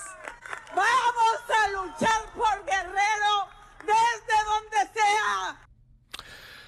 Híjole. Ojalá algo así dijera Ebrard también, ¿eh? como lo dicen sus diputadas, como lo dice la diputada marcelista Selene Ávila. Ojalá que también algo así dijera Ebrard, porque vaya que quedó este sabor de boca muy amargo de lo que ocurrió ayer en la Cámara de Diputados con el tema de Acapulco y con una clase política lamentable. Vámonos a otros temas. Ayer eh, el dirigente de Morena, Mario Delgado, aseguró que la experiencia de Arturo Saldívar será súper útil, muy útil en el equipo de Shane Baum. Oscar Palacios. Gracias Luis, buenos días. El dirigente nacional de Morena, Mario Delgado, aseguró que la experiencia de Arturo Saldívar será muy útil en el equipo de Claudia Sheinbaum para orientar una gran reforma al Poder Judicial. Entrevistado en el marco de un encuentro con senadores de Morena, Mario Delgado resaltó que su partido se está preparando para ganar la mayoría calificada en el Congreso de la Unión e impulsar el Plan C anunciado por el presidente López Obrador. Señaló en este sentido que la experiencia de Arturo Saldívar será fundamental fundamental para orientar esta reforma desde el equipo de Claudia Sheinbaum. Sin duda es un hombre de una gran experiencia y estamos preparándonos nosotros para ganar la mayoría calificada, el Plan C, que llamó el, presidente de la República, que es una gran reforma al Poder Judicial. Sin duda la experiencia de Arturo Saldívar va a ser muy útil en el equipo de la doctora Claudia Sheinbaum para orientar esta reforma. Delgado Carrillo confió en que lograrán convencer a Arturo Saldívar de que lo mejor es que los ministros, jueces y magistrados se elijan por el voto popular. Lo vamos a convencer, no hay mejor filtro que la voluntad popular. Nosotros queremos una reforma a fondo, no creemos que puede haber reformas a medias en el poder judicial. No es extraño tampoco, hay otros países que recurren a la gente, a la voluntad popular, al voto para elegir a los jueces, entonces no veo por qué en México no debería hacerse eso. El dirigente nacional de Morena subrayó que se requiere una reforma de fondo y recordó que en otros países se recurre a la voluntad popular para elegir a los jueces, por lo que dijo, en México también podría hacerse. Luis es el reporte, buenos días. Gracias, Oscar Palacios. ¿Qué opinión te merece esto, querido Erra Chabot? Te mando un abrazo, como siempre. ¿Cómo estás, Erra? Hola, ¿qué tal, Luis? Buen día, buen día al auditorio. Bueno, pues sí, se trata de la incorporación de Arturo Saldívar al equipo de Claudia Sheinbaum, un, tema que, pues, por supuesto es polémico en el sentido de, pues, que sea un ministro de la Corte el que renuncie antes de, pues, por supuesto, un año antes de terminar su periodo. Pero bueno, finalmente lo que sí hay que reconocer es que, pues, Saldívar actúa co coherentemente con con lo que ha hecho durante todo este tiempo, que ha sido esta identificación política con directamente con el gobierno. Decíamos ya en otras ocasiones que el problema era, era ese, el problema que tenía cuando era presidente de la Corte y, e incluso cuando dejó de serlo, es esta especie de cercanía con el poder. No es que los ministros y los presidentes de la Corte no la hayan tenido en el pasado, el, e, el, incluso recordemos fue nombrado por Felipe Calderón, fue propuesto por Felipe Calderón, se peleó obviamente con él, este, este asunto de cómo, cómo se vincula lo que podríamos llamar la institución la institución de un poder independiente, de un poder que adquirió independencia desde el 97, pues eh, resultó que mm, eh, la cercanía con el poder definitivamente te genera este tipo, digamos, de eh, presiones, este tipo de decisiones. Una decisión que finalmente lo ubica ya no como un ministro, sino básicamente como un político el hombre que de alguna forma eh, pues eh, es eh, una expresión clara de lo que podríamos llamar el poder político que absorbe otra vez o que toma a figuras que supuestamente tendrían que haber generado mm, pues decisiones autónomas y que las incorpora. Hay que recordar, por ejemplo, lo que sucedía con el Instituto Federal Electoral cuando muchos de los consejeros que fueron apoyados por determinados partidos, al terminar, esto sí, al terminar su propia gestión, decidían finalmente incorporarse a un partido político u otro. Y esto era parte, digamos, de la polémica con respecto a los consejeros y el INE. Lo cierto es que además esta jugada por parte eh, de Saldívar e incluso me imagino por el propio López Obrador le facilita, pues esto, mm, renunciando un año antes, eh, ahí está el tema de que si es causa grave o no, pero aquí las formas definitivamente en este gobierno no cuentan y entonces lo van a aprobar por, por considerar que sí es una causa grave, pero eh, tendrá la atribución, Luis, finalmente de nombrar un nuevo ministro. Eh, esto le daría al presidente de la República, digamos, una, pues, eh, una carta importante de lo que podríamos llamar el, eh, la, la, presión sobre un, un, un, un, tribunal que de una u otra manera terminaría se, teniendo, terminaría asumiendo una posición en, en, esta, en este nuevo, nuevo nombramiento de identificación abierta con el presidente. Pero hay que recordar que le ha fallado al presidente. Muchos de los que nombró finalmente o que propuso como ministros de la Corte, Luis, pues fueron finalmente o asumieron una posición de independencia, cosa que otros definitivamente, u otras más bien, no, no lo hicieron. Es eh, eh, una posición que, por supuesto, debió ser o debería ser nombrada o propuesta por el nuevo o nueva, la nueva, más bien la nueva presidenta, cualquiera de las dos que sea, pero en este momento López Obrador de una u otra manera asegura por un periodo muy muy largo de 15 años a un nuevo a un nuevo eh, ministro hasta dónde hasta dónde esto también va a generar revuelo dentro del senado dentro de aquellos que tienen que pues de una u otra forma aprobar vamos a ver el nombre que se propone y que de una u otra forma sustituiría al propio Arturo Saldívar que pues no sabemos porque está ahora uh -huh. sí que por ley pues eh, delimitado para qué, qué, hacer en la campaña, pero sí representa definitivamente la transformación de un ministro de la Corte, de un impartidor de justicia a un militante político abierto, sin el cortapisa alguno, Luis. Oye, ¿qué opinión te merece esta, pues esta jugada que al final se hace? Porque a Saldívar le quedaba un año, ¿no? Y uh -huh. el siguiente ministro o ministra, pues iba a ser electo por un congreso en el Senado de la República que quizá no fuera eh, pues tan, eh, tan afín a la 4T como, el, como es el de hoy. El de hoy tiene una mayoría simple, no la calificada, pero tiene una mayoría simple. Y, y bueno, quién sabe cómo va a ser el del 2024, pero todo apunta a que no será pues como, como lo tienen hoy día. A lo mejor ganarán algunos escaños, pero creo que, creo que quizá no, no sea tan, tan eh, sencillo, no tengan tantos elementos en la cuarta transformación. Este tema de que se queda una ministra, que es muy probable que vaya a ser mujer, eh, pues eh, afina al, presidente López Obrador, o sea, como que pone a otro más con todo y que hasta se ha decepcionado el mismo presidente de algunos que propuso. Es, es una jugada en donde pues al final termina por irse este el, presidente y termina por irse eh, López, López Obrador y este sexenio poniendo a un ministro o ministra más que va a durar 15 años, Esra.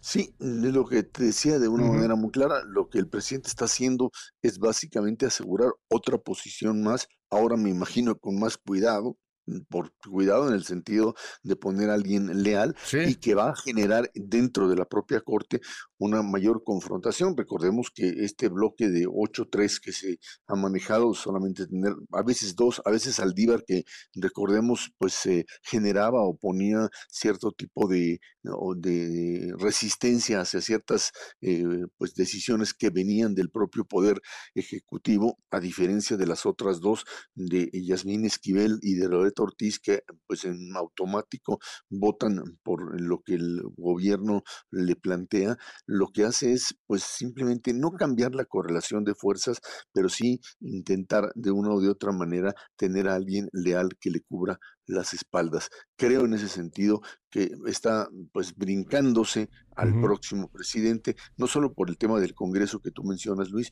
sino por el hecho de que era una atribución que tendría que manejarla el propio, el propio eh, presidente es, eh, eh, que sea elegido creo finalmente que se trata aquí, en este caso, sí, de una decisión que tiene que ver con eso, pero también con las aspiraciones de Arturo Saldívar para que pasado el tiempo mm, que la ley le, le, restringe, pues asuma posiciones dentro de un gobierno. Creo que lo que tiene Saldívar es más ganas de ser político y actuar que la de un ministro, lo dijo abiertamente como que ya no servía, ya no le hacían caso, ya no servía para nada su voto, porque obviamente perdía casi todas las, las eh, votaciones frente a este otro bloque que de una manera clara se ha asumido como un bloque no solo, no necesariamente antigobierno, pero sí en contra de posiciones que jurídicamente no son sostenibles, Luis. Gracias, como siempre, querido Erra, te seguimos en arroba, Shabot. Muy buenos días. Gracias, buen día, Luis. ¿Y la prensa qué trae? Intelite reporta, la cobertura mediática de los temas del día. 1.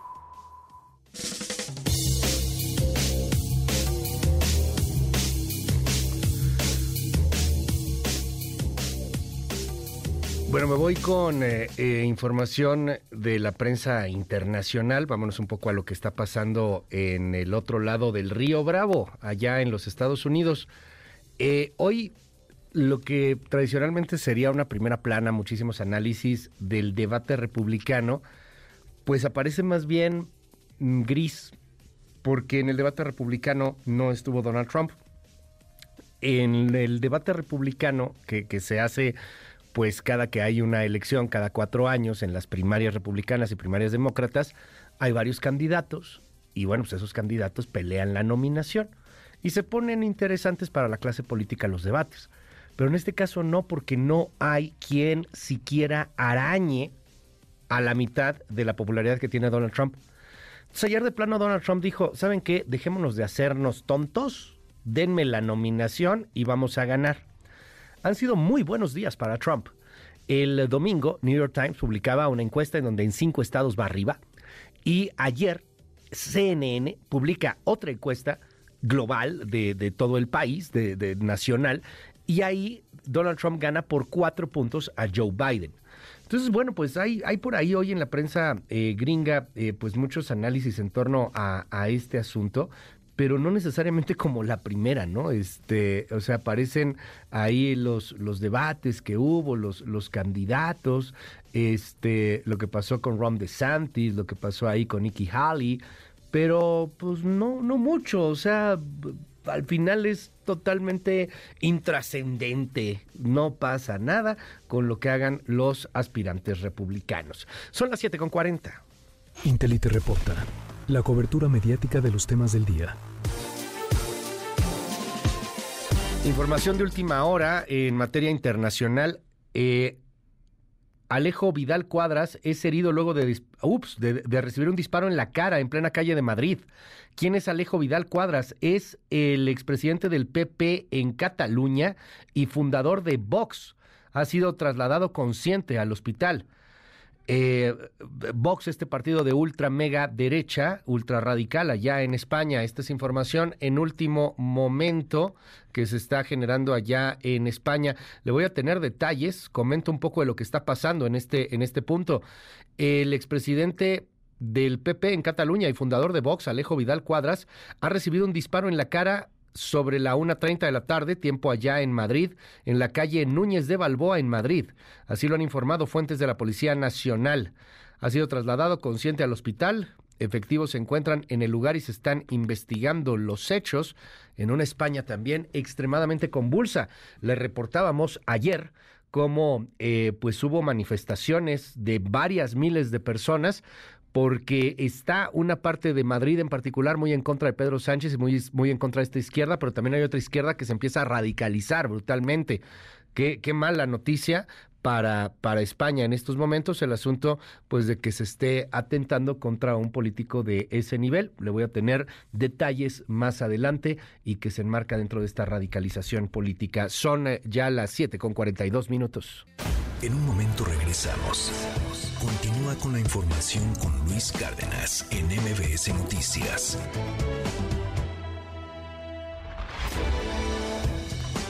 Ya estamos de regreso. MBS Noticias con Luis Cárdenas. Continuamos.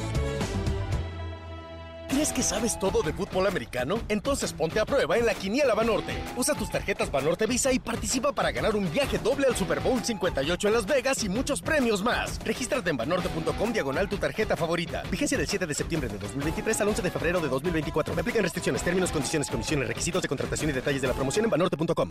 Deportes con Eduardo Chabot.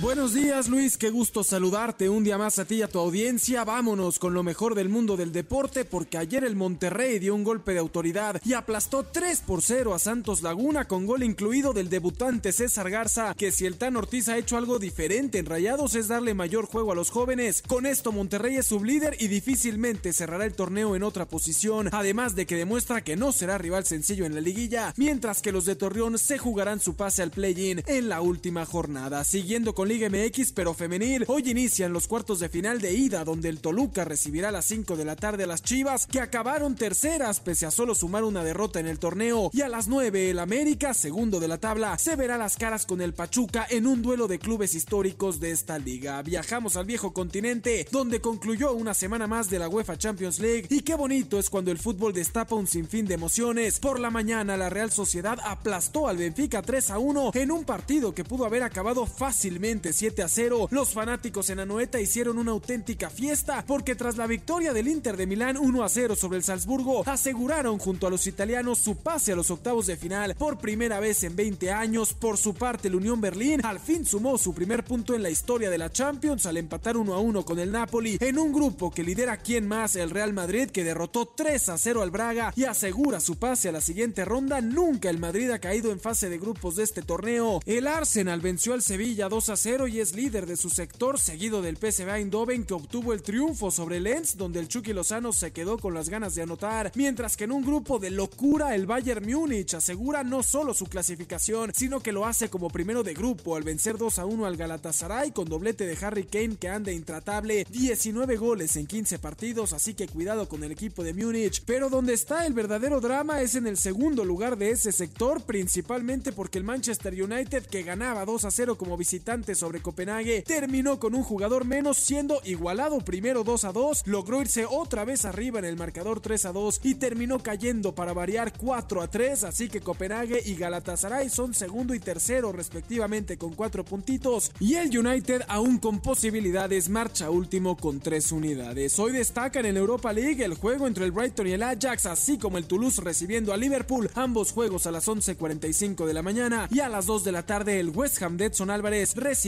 al Olympiacos. Dejamos el balón y tomamos el ovoide porque hoy inicia la semana 10 de la NFL con un duelo de auténticos muertazos. A las 7:15 los Bears de Chicago buscarán apenas su tercera victoria cuando reciban a los Panthers de Carolina del Norte que solo han ganado un partido esta temporada. Pero qué bueno que este es el Thursday Night porque hoy es noche de NBA en México en punto de las 8 y media de la noche. Trey Young y Atlanta Hawks se medirá al Orlando Magic en la arena CDMX en lo que será una auténtica fiesta. Esta semana hablamos con Raúl Zarraga, director de NBA México, sobre este evento, donde además nos adelantó qué equipos podremos ver en el futuro en nuestro país y si alguna vez veremos a un equipo mexicano en la NBA. Aquí un poco de lo que nos platicó previo a este magno evento. Estamos muy contentos por tener a grandes equipos, equipos que incluso los cuales ha participado, por ejemplo, Gustavo Ayón jugó en ambos equipos, muy interesante ahí que, que, también hay que tomar en cuenta. Y con un equipo que como Atlanta, que tuvo una gran temporada el año pasado, un equipo que ha demostrado bastante compromiso y futuro, ¿no? De jugadores de la mano, de, luego de Trey Young. Una arena llena, una arena completamente sold out, una afición como siempre súper entusiasmada, familiar, un ambiente de amigos, de camaradería, de, de fiesta sana y de diversión entre todos, ¿no? Para ver este gran partido hay equipos que al inicio de cada temporada confirman su interés de viajar, su interés de, conocer otros mercados, de desarrollar oportunidades en otra base de aficionados. Entonces, dependiendo de esos equipos, pues vamos escogiendo y vamos viendo cuáles son los equipos que hacen más sentido. Lo que queremos es que ya todos los equipos vengan a México. Yo sé que la afición busca otros equipos de calibre como Lakers, como Warriors. Te puedo decir que a mí me toca el trabajo de seguir desarrollando el proyecto de México para que de cierto modo estemos a la altura cuando llegue el momento de pensar en una expansión. A mí me toca generar la condición en el mercado necesaria para que México sea un digno candidato el día de mañana, cualquiera que sea el escenario. Cuenta con todo el apoyo del mío y de mi oficina para precisamente poner ahí a México y que, y que en su momento, bueno, pues cuando ya se inicien estas prácticas de manera oficial, pues que México sea un digno candidato. Ahí tuvimos a Raúl Zarraga, director de NBA México, Luis, donde sin lugar a dudas hay que aplaudir el esfuerzo que se hace para traer a las mejores ligas del mundo a jugar partidos de temporada regular a nuestro país. Por último, te recuerdo que arma tu quiniela Banorte y anota un touchdown con tus tarjetas de crédito, débito y nómina Banorte Visa. Participa para ganar un viaje doble al Super Bowl y muchos premios más. Regístrate en quiniela Banorte, banorte.com, diagonal tu tarjeta favorita. Luis, hasta aquí la información deportiva. Nos escuchamos de nueva cuenta el día de mañana con lo mejor del mundo del deporte. ¿Crees que sabes todo de fútbol americano? Entonces ponte a prueba en la Quiniela Banorte. Usa tus tarjetas Banorte Visa y participa para ganar un viaje doble al Super Bowl 58 en Las Vegas y muchos premios más. Regístrate en banorte.com diagonal tu tarjeta favorita. Vigencia del 7 de septiembre de 2023 al 11 de febrero de 2024. Me aplican restricciones, términos, condiciones, condiciones, requisitos de contratación y detalles de la promoción en banorte.com. En un momento regresamos. Continúa con la información con Luis Cárdenas en MBS Noticias. En Soriana, consola PlayStation 5 edición estándar, 7,990 en un solo pago. Soriana, la de todos los mexicanos. A noviembre 13, aplica restricciones. Bonus Volkswagen con B de Buen Fin. Llévate un Jetta 2024 con bono de 10,400 pesos y seguro gratis con Volkswagen Ya. Existencia disponible. Válido del 17 al 20 de noviembre de 2023 con Volkswagen Leasing. Consulta www.com.mx. Volkswagen. Los vapeadores pueden ser muy atractivos si fumar te hace sentir grande. Pero si lo haces, vivirás 10 años menos. Fumar te hará sentir angustia, te vas a deprimir, no dormirás bien y para aliviarte vas a querer otro cigarro vapeada, aunque sepas que la adicción te está matando. Porque si fumas o vapeas, el cáncer destruirá tu lengua, tu garganta, tu sistema digestivo y seguramente tus pulmones. Si te drogas, te dañas. La felicidad que necesitas está en ti, con tu familia, tus amigos y la comunidad. Secretaría de Educación Pública. Gobierno de México. Este 2024, Fórmula 1 regresa a México. Del 20 25 al 27 de octubre del 2024. Autódromo Hermanos Rodríguez. Tus boletos para el Fórmula 1 Gran Premio de la Ciudad de México 2024, presentado por Heineken, ya están disponibles. Aprovecha la preventa City Banamex este 13 de noviembre con 6 y 12 veces sin intereses. Boletos en Ticketmaster. City Banamex, el Banco Nacional del Entretenimiento. CAP promedio 85.1% sin IVA. Vigencia el 270124. Tasa de interés anual fija 0% para meses sin intereses. Consulta citybanamex.com. El buen fin tendrá un buen de promos, ¿va? Sí.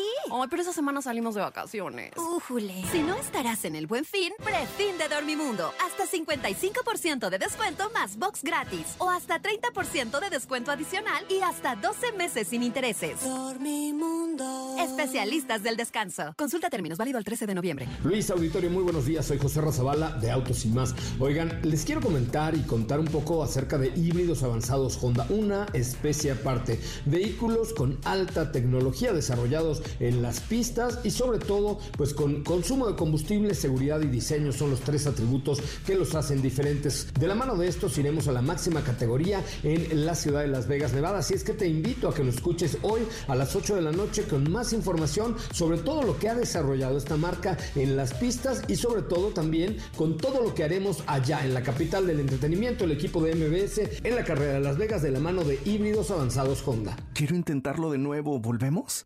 Sí volvemos, pero al Day de Liverpool. En el Singles Day de Liverpool vas a querer volver, pero a comprar. Ven del 10 al 12 de noviembre y disfruta de hasta un 40% de descuento en toda la tienda. Consulta restricciones. En todo lugar y en todo momento, Liverpool es parte de mi vida.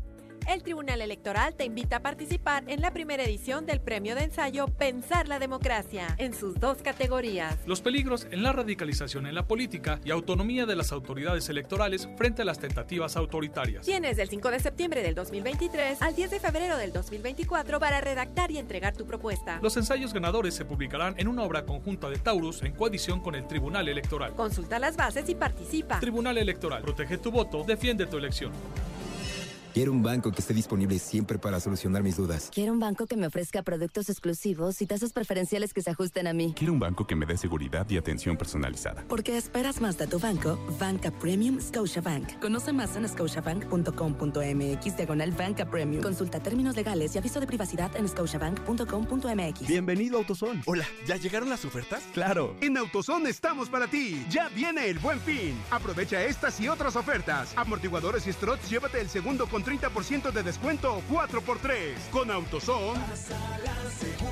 Válido el 20 de noviembre de 2023. Más detalles en autozone.com.mx diagonal restricciones. Si ya estás harto de comer siempre lo mismo, renueva tus comidas con tortillinas y arroza. Son perfectas para cada momento del día. Come bien. En Sears arrancan los descuentos. Del 10 al 12 de noviembre te ofrecemos hasta 50% de descuento, más hasta 15% de descuento adicional con tu tarjeta de crédito Sears en moda para toda la familia. Sears me entiende. Más información en sears.com.mx. En Soriana, 3x2 en todos los vinos y licores, más 15% adicional en Chivas Regal, Tequila Don Ramón y Absolut. Soriana, la de todos los mexicanos. A noviembre 20 aplican restricciones, evita el exceso. Bonos Volkswagen con B de Buen Fin. Estrena un Volkswagen Polo 2024 con bono de hasta 23,200 pesos y seguro por 4,999 pesos con Volkswagen Ya. Válido del 17 al 20 de noviembre de 2023 con Volkswagen Leasing. Consulta www.com.mx. Volkswagen. Ya estamos de regreso. MBS Noticias con Luis Cárdenas. Continuamos. Cámbiate a Santander y conecta con lo que te importa. Presenta. Economía y finanzas con Pedro Tello Villagrán. Banjico mantiene sin cambios la tasa de interés, la inflación ahí va desacelerándose cada vez más y más, de a poquito a poquito, pero cada vez más y más. Cuéntanos, querido Pedro, muy buenos días. Buenos días, Luis. Seguimos con una semana interesante en materia de indicadores económicos. Hace unos minutos el banco del INEGI dio a conocer el comportamiento de la inflación durante el mes de octubre. Los dos datos más relevantes que de ahí se desprenden son los siguientes. Primero, en octubre, el aumento en los precios fue el más bajo en forma mensual para los últimos cuatro meses del presente año, lo que significa que sigue desacelerándose paulatinamente el avance de los precios. Y la segunda es que pasamos de una inflación del 4.45% en forma anualizada durante el mes de septiembre a una inflación del 4.26% en octubre pasado, es decir, 19 décimas de punto porcentual por debajo de lo que se registró en el mes previo. Eso significa que contra lo que se estaba esperando, que era un repunte de los precios impulsado fundamentalmente por el regreso a clases, en octubre finalmente la inflación mantuvo su trayectoria a la baja. Ahora bien, estamos, creo yo, ahora sí, frente a lo que será el piso de la inflación durante el presente año, porque seguramente en noviembre y en diciembre, tal y como suele ocurrir durante cada cierre de año, los precios van a repuntar y evidentemente habrá que esperar también la famosa cuesta de enero. Y entre los datos relevantes que se destacan justamente del reporte del Banco de México, quisiera señalar lo siguiente. Los rubros de productos que siguen impulsando o que siguen eh, impidiendo que la inflación se desacelere con mayor velocidad son los siguientes. Alimentos que siguen teniendo un ritmo de avance superior al crecimiento de la inflación general. Los datos de educación que por el regreso a, a clases impulsaron al alza los precios de útiles y de uniformes y cerraron el mes de octubre también con un crecimiento en sus precios superior al avance de la inflación y por supuesto también el rubro de vivienda la renovación de los contratos fundamentalmente de renta de apartamentos y al mismo tiempo de casas habitación registró en octubre un crecimiento superior al de los precios.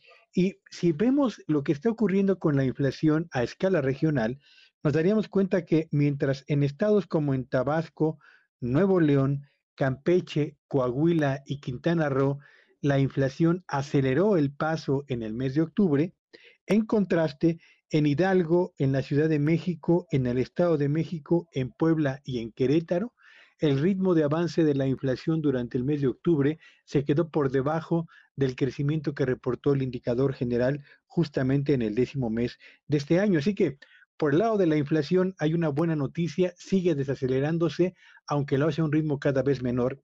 Y a la una de la tarde, el día de hoy, Banco de México o la Junta de Gobierno del Banco de México tendrá su penúltima reunión del año. Y lo que anticipan los analistas es que va a anunciar que la tasa de interés se va a mantener sin movimiento y lo que más interés despertará del comunicado de prensa que darán a conocer será sin lugar a dudas la perspectiva de comportamiento de la inflación en lo que resta de este 2023 y si habrá o no ajustes al desempeño esperado de los precios durante el año 2024 para a partir de ello empezar a deducir en qué momento eh, comenzará el recorte en las tasas de interés. Así que inflación que se desacelera y tasas de interés que se van a mantener sin cambio por lo menos durante estos dos meses siguientes, eh, Luis, conforman los datos de esta, de esta mañana. Muchísimas gracias, querido Pedro. Te mando un gran abrazo. Te seguimos en tu red. Síganme en X en arroba Petello Villagrán y que tengan un muy buen día todos. Es Pedro Tello, siempre, siempre un gusto escucharte, Pedro. Muy buenos días. Ocho con cuatro minutos. Ya estamos de regreso. MBS Noticias con Luis Cárdenas. Continuamos. Primeras planas. El Universal. Hay 336 escuelas dañadas por Otis en Acapulco y Coyuca. AMLO reconoce que no existen condiciones para el regreso a clases en ambos municipios de Guerrero. 125.531 estudiantes los afectados. Milenio. Nuevo León lanza licitaciones de rampas de exceso y vialidades por Tesla. Programa puente y ampliación a cuatro carriles de la carretera a Saltillo. Samuel García. Así nos preparamos para esa empresa con movilidad de primer mundo. Reforma. Revira el trife. Exige cinco mujeres. Tumban reclamo de movimiento ciudadano contra la cuota de género. Rechaza la mayoría plan de De la Mata. Complica a Morena designar candidatas. Excelsior.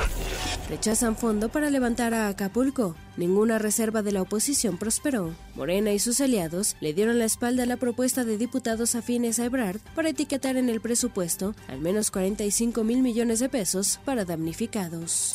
Animal político. Proponen a Omar Fayad, exgobernador de Hidalgo, como embajador de México en Noruega. La jornada. Moody's. Avance sorpresivo de la economía en México. La tendencia se repite, prevé crecimiento de 3.5% este año. El financiero.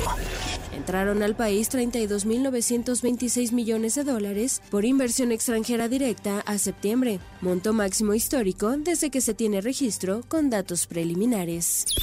El economista. Alcanza inversión extranjera directa cifra récord al cierre del tercer trimestre. Arribo de inversiones creció 2.4% anualizado en el periodo. MBS Noticias con Luis Cárdenas. Engine Capital, el financiamiento más fácil. Punto. Presenta. Las 8 con 13 minutos, ya estamos de nueva cuenta aquí en este espacio. Gracias por los comentarios. Ahorita leemos varios de los eh, mensajes que llegan en nuestro WhatsApp.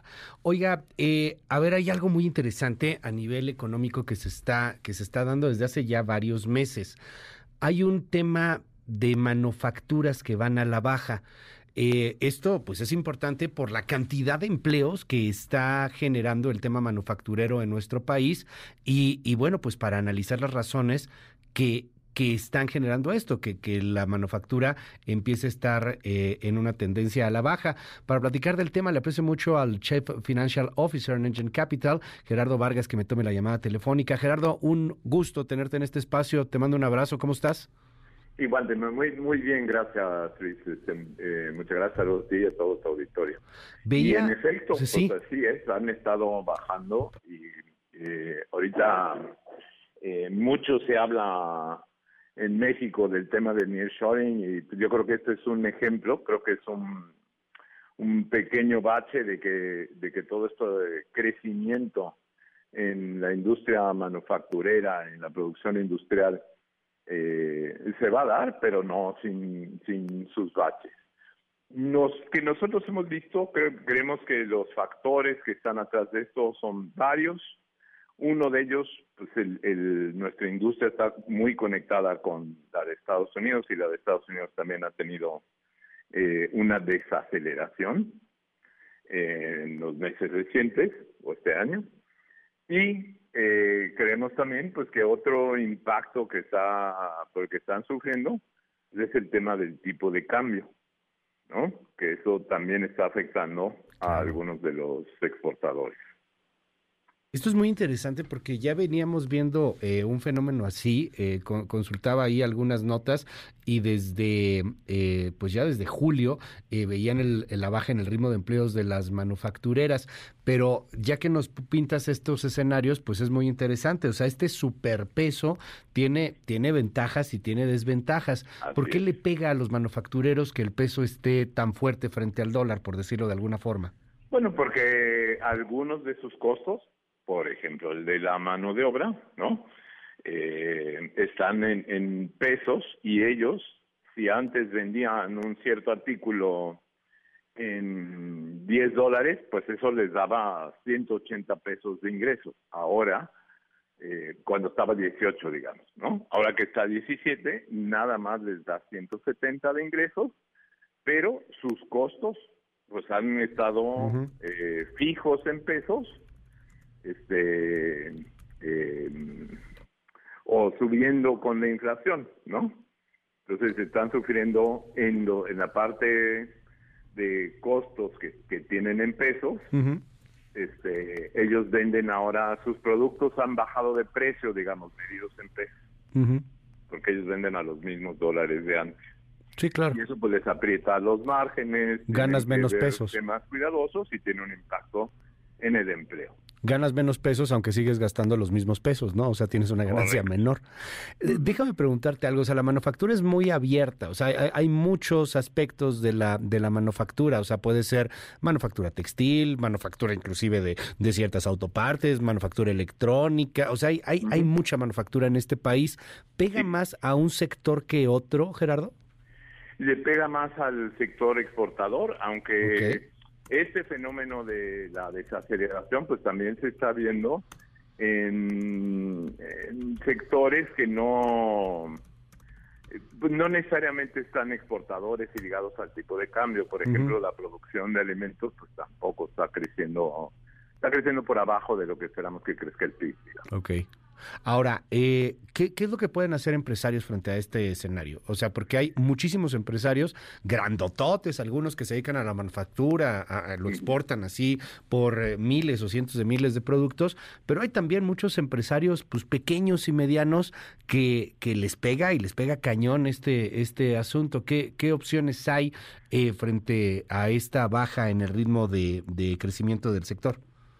Bueno, yo creo que hay que mantener primero la perspectiva de que esto, pues todos esperamos sea un bache. Si vinamos a largo plazo, eh, todos estamos esperando que a raíz de este fenómeno del nearshoring, eh, la industria manufacturera vaya ocupando un espacio, un porcentaje cada vez más grande del PIB, lo cual quiere decir que va a crecer más que el resto de los sectores de la economía y los fundamentos pues están eh, puestos para que esto sea así. Creo que lo que nos está indicando es un reto del tipo de cambio, así como el tipo de cambio cuando se debilitó fue una, una ventaja, ¿no? Eh, ahora que va en sentido contrario, pues está haciendo eh, una, una desventaja. Yo mi recomendación para todos, grandes, pequeños, etcétera, pero sobre todo para los pequeños, es eh, que hay que mantener una disciplina en todos los aspectos de costos, okay. todo el tiempo. Eh, no importa que el tipo de cambio te esté ayudando, hay que ser muy disciplinado con los costos. Lo más caro es eh, relajarte y después tener que venir y recortar, y etcétera. O sea, siempre mantener el, mismo tema independientemente, independientemente del tipo de cambio y, entender que el asunto puede ser temporal, te entiendo así, Gerardo. O sea, que, que el tipo de cambio se, se va a estabilizar de alguna u otra manera, aunque eso pues represente un periodo de vacas flacas para muchos empresarios.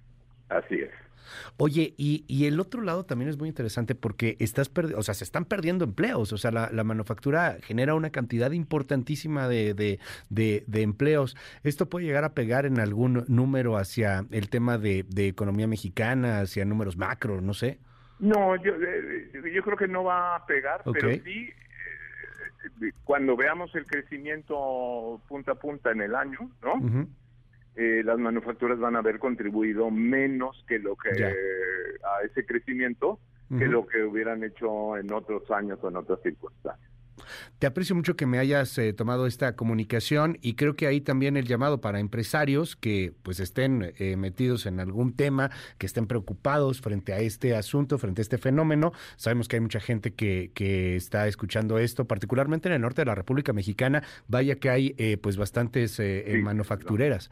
Pues, para eso está están ustedes, para eso está ahí Engine Capital, para poder brindar soluciones y asesorías personalizadas en cada tipo de negocio, querido Gerardo. Así es, Luis. Te mando un gran abrazo y te aprecio que me hayas tomado estos minutos y nos des luz en este tema. Es Gerardo Vargas, eh, Chief Financial Officer en Engine Capital. Gracias, gracias Gerardo. Muchas gracias a ti, Luis. Hasta luego. Las 8 con 20. Engine Capital, el financiamiento más fácil. Punto. Presentó. MBS Noticias con Luis Cárdenas. Cámbiate a Santander y conecta con lo que te importa. Presenta. MBS Radio presenta el resumen informativo con Luis Cárdenas.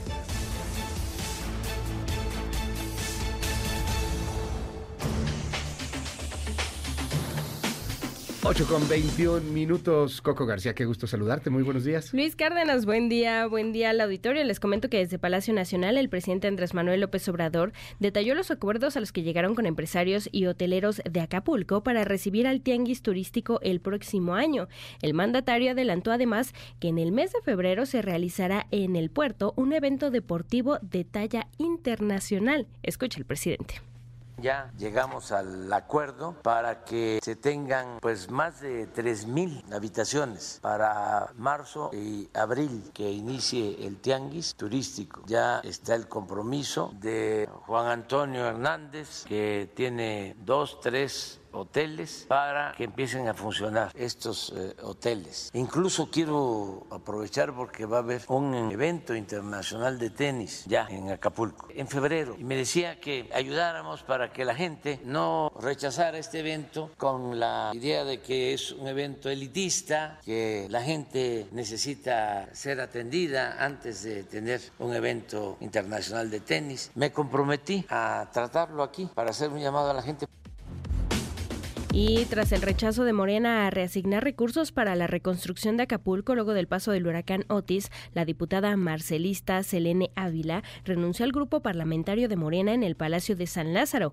Aclaró, bueno, que su decisión fue personal y deslindó de la misma a Marcelo Ebrard. Escuche a Selene Ávila tomé la decisión personal, no a nombre del Camino de México ni del bloque a quien deslindo, yo no sé cuáles sean sus posiciones, pero a nombre de Selene Ávila decir no tiene caso que yo siga perteneciendo a una bancada donde abdican a su función en el Poder Legislativo. Teníamos la oportunidad histórica de haber entregado el mejor paquete económico del sexenio, nuestra facultad de entregar un presupuesto que cumpliera con muchas necesidades. Y una jueza federal le concedió la suspensión provisional a la Asociación Nacional de Magistrados de Circuito y Jueces de Distrito del Poder Judicial de la Federación, esto en contra del decreto por el que se extinguen 13 de 14 fideicomisos.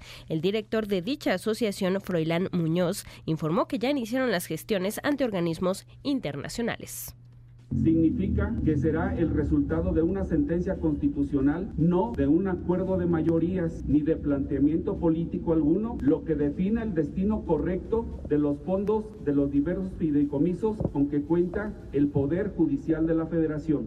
En dicha sentencia, con toda seguridad, se analizarán las violaciones al procedimiento legislativo mediante el cual fue aprobado dicho decreto, las violaciones a los principios de independencia y autonomía judicial, división de poderes, progresividad, seguridad social y derechos laborales adquiridos en favor de todos los que integramos la, la Judicatura Federal.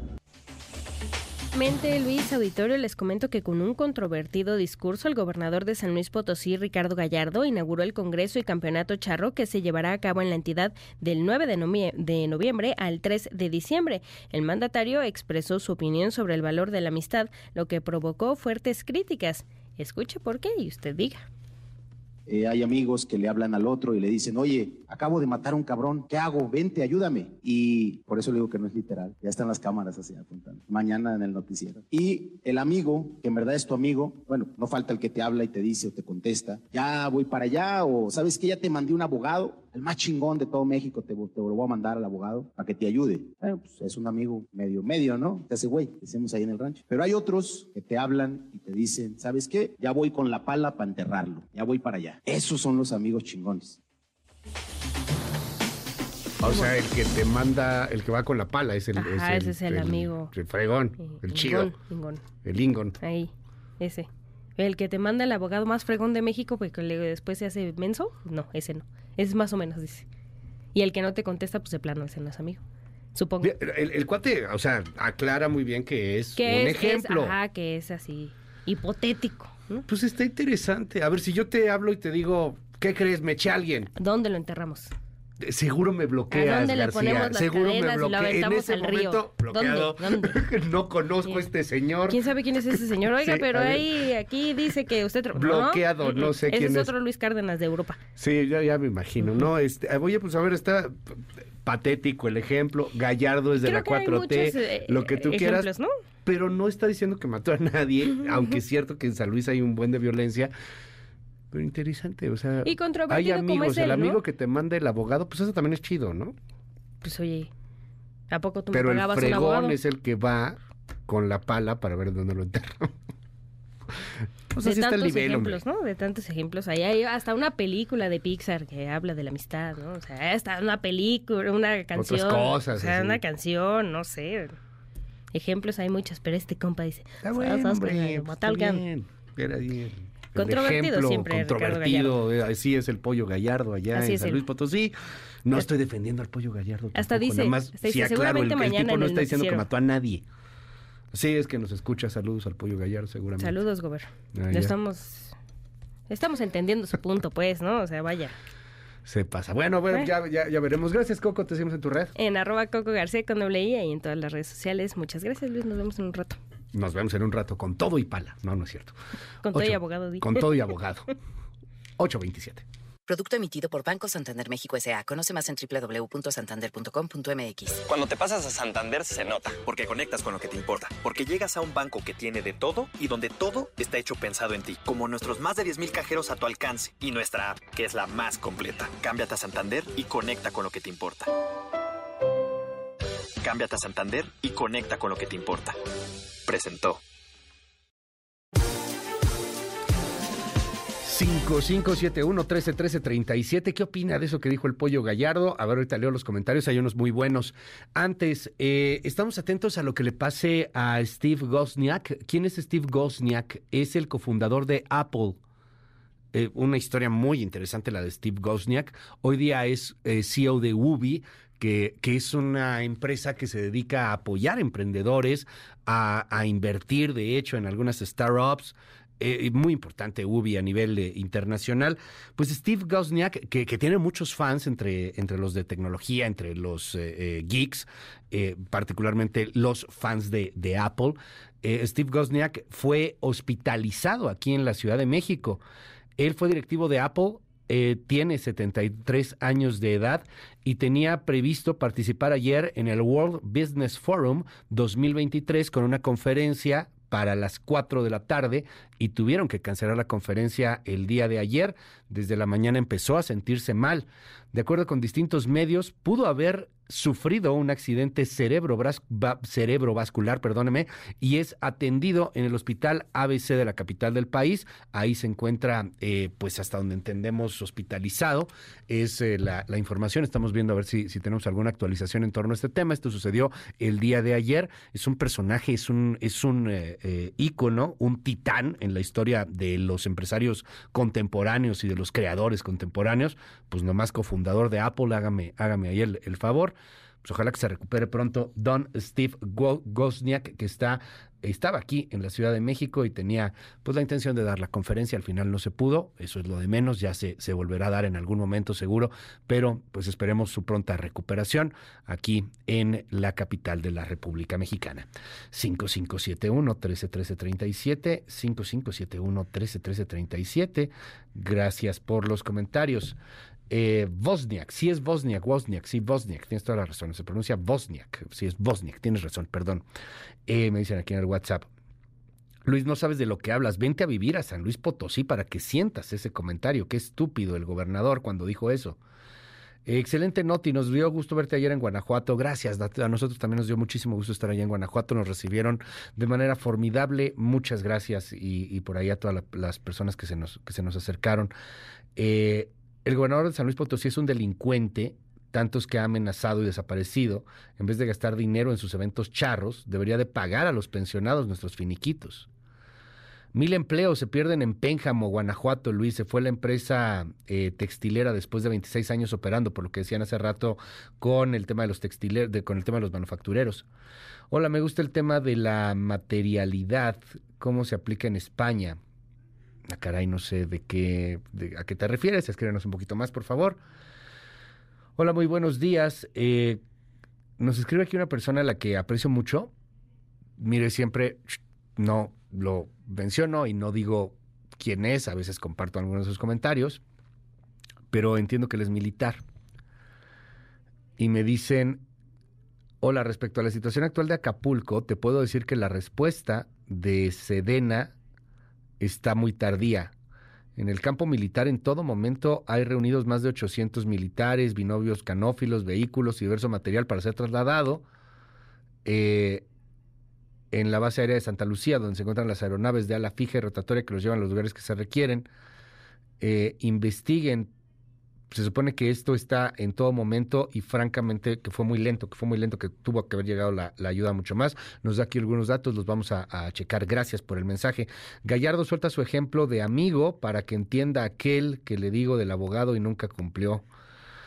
Hola, muy buenos días. Esos de Morena, me parece, me parece muy miserable lo que hicieron. Deberíamos de sacarlos de la vida de México. Creen que nuestro dinero es de ellos, son unos sinvergüenzas. Y ahora el PRI parece que es un angelito a comparación de estos gangsters. Hola, muy buenos días. Amigo es el que te dice, ahorita nos lo comemos. No, bueno.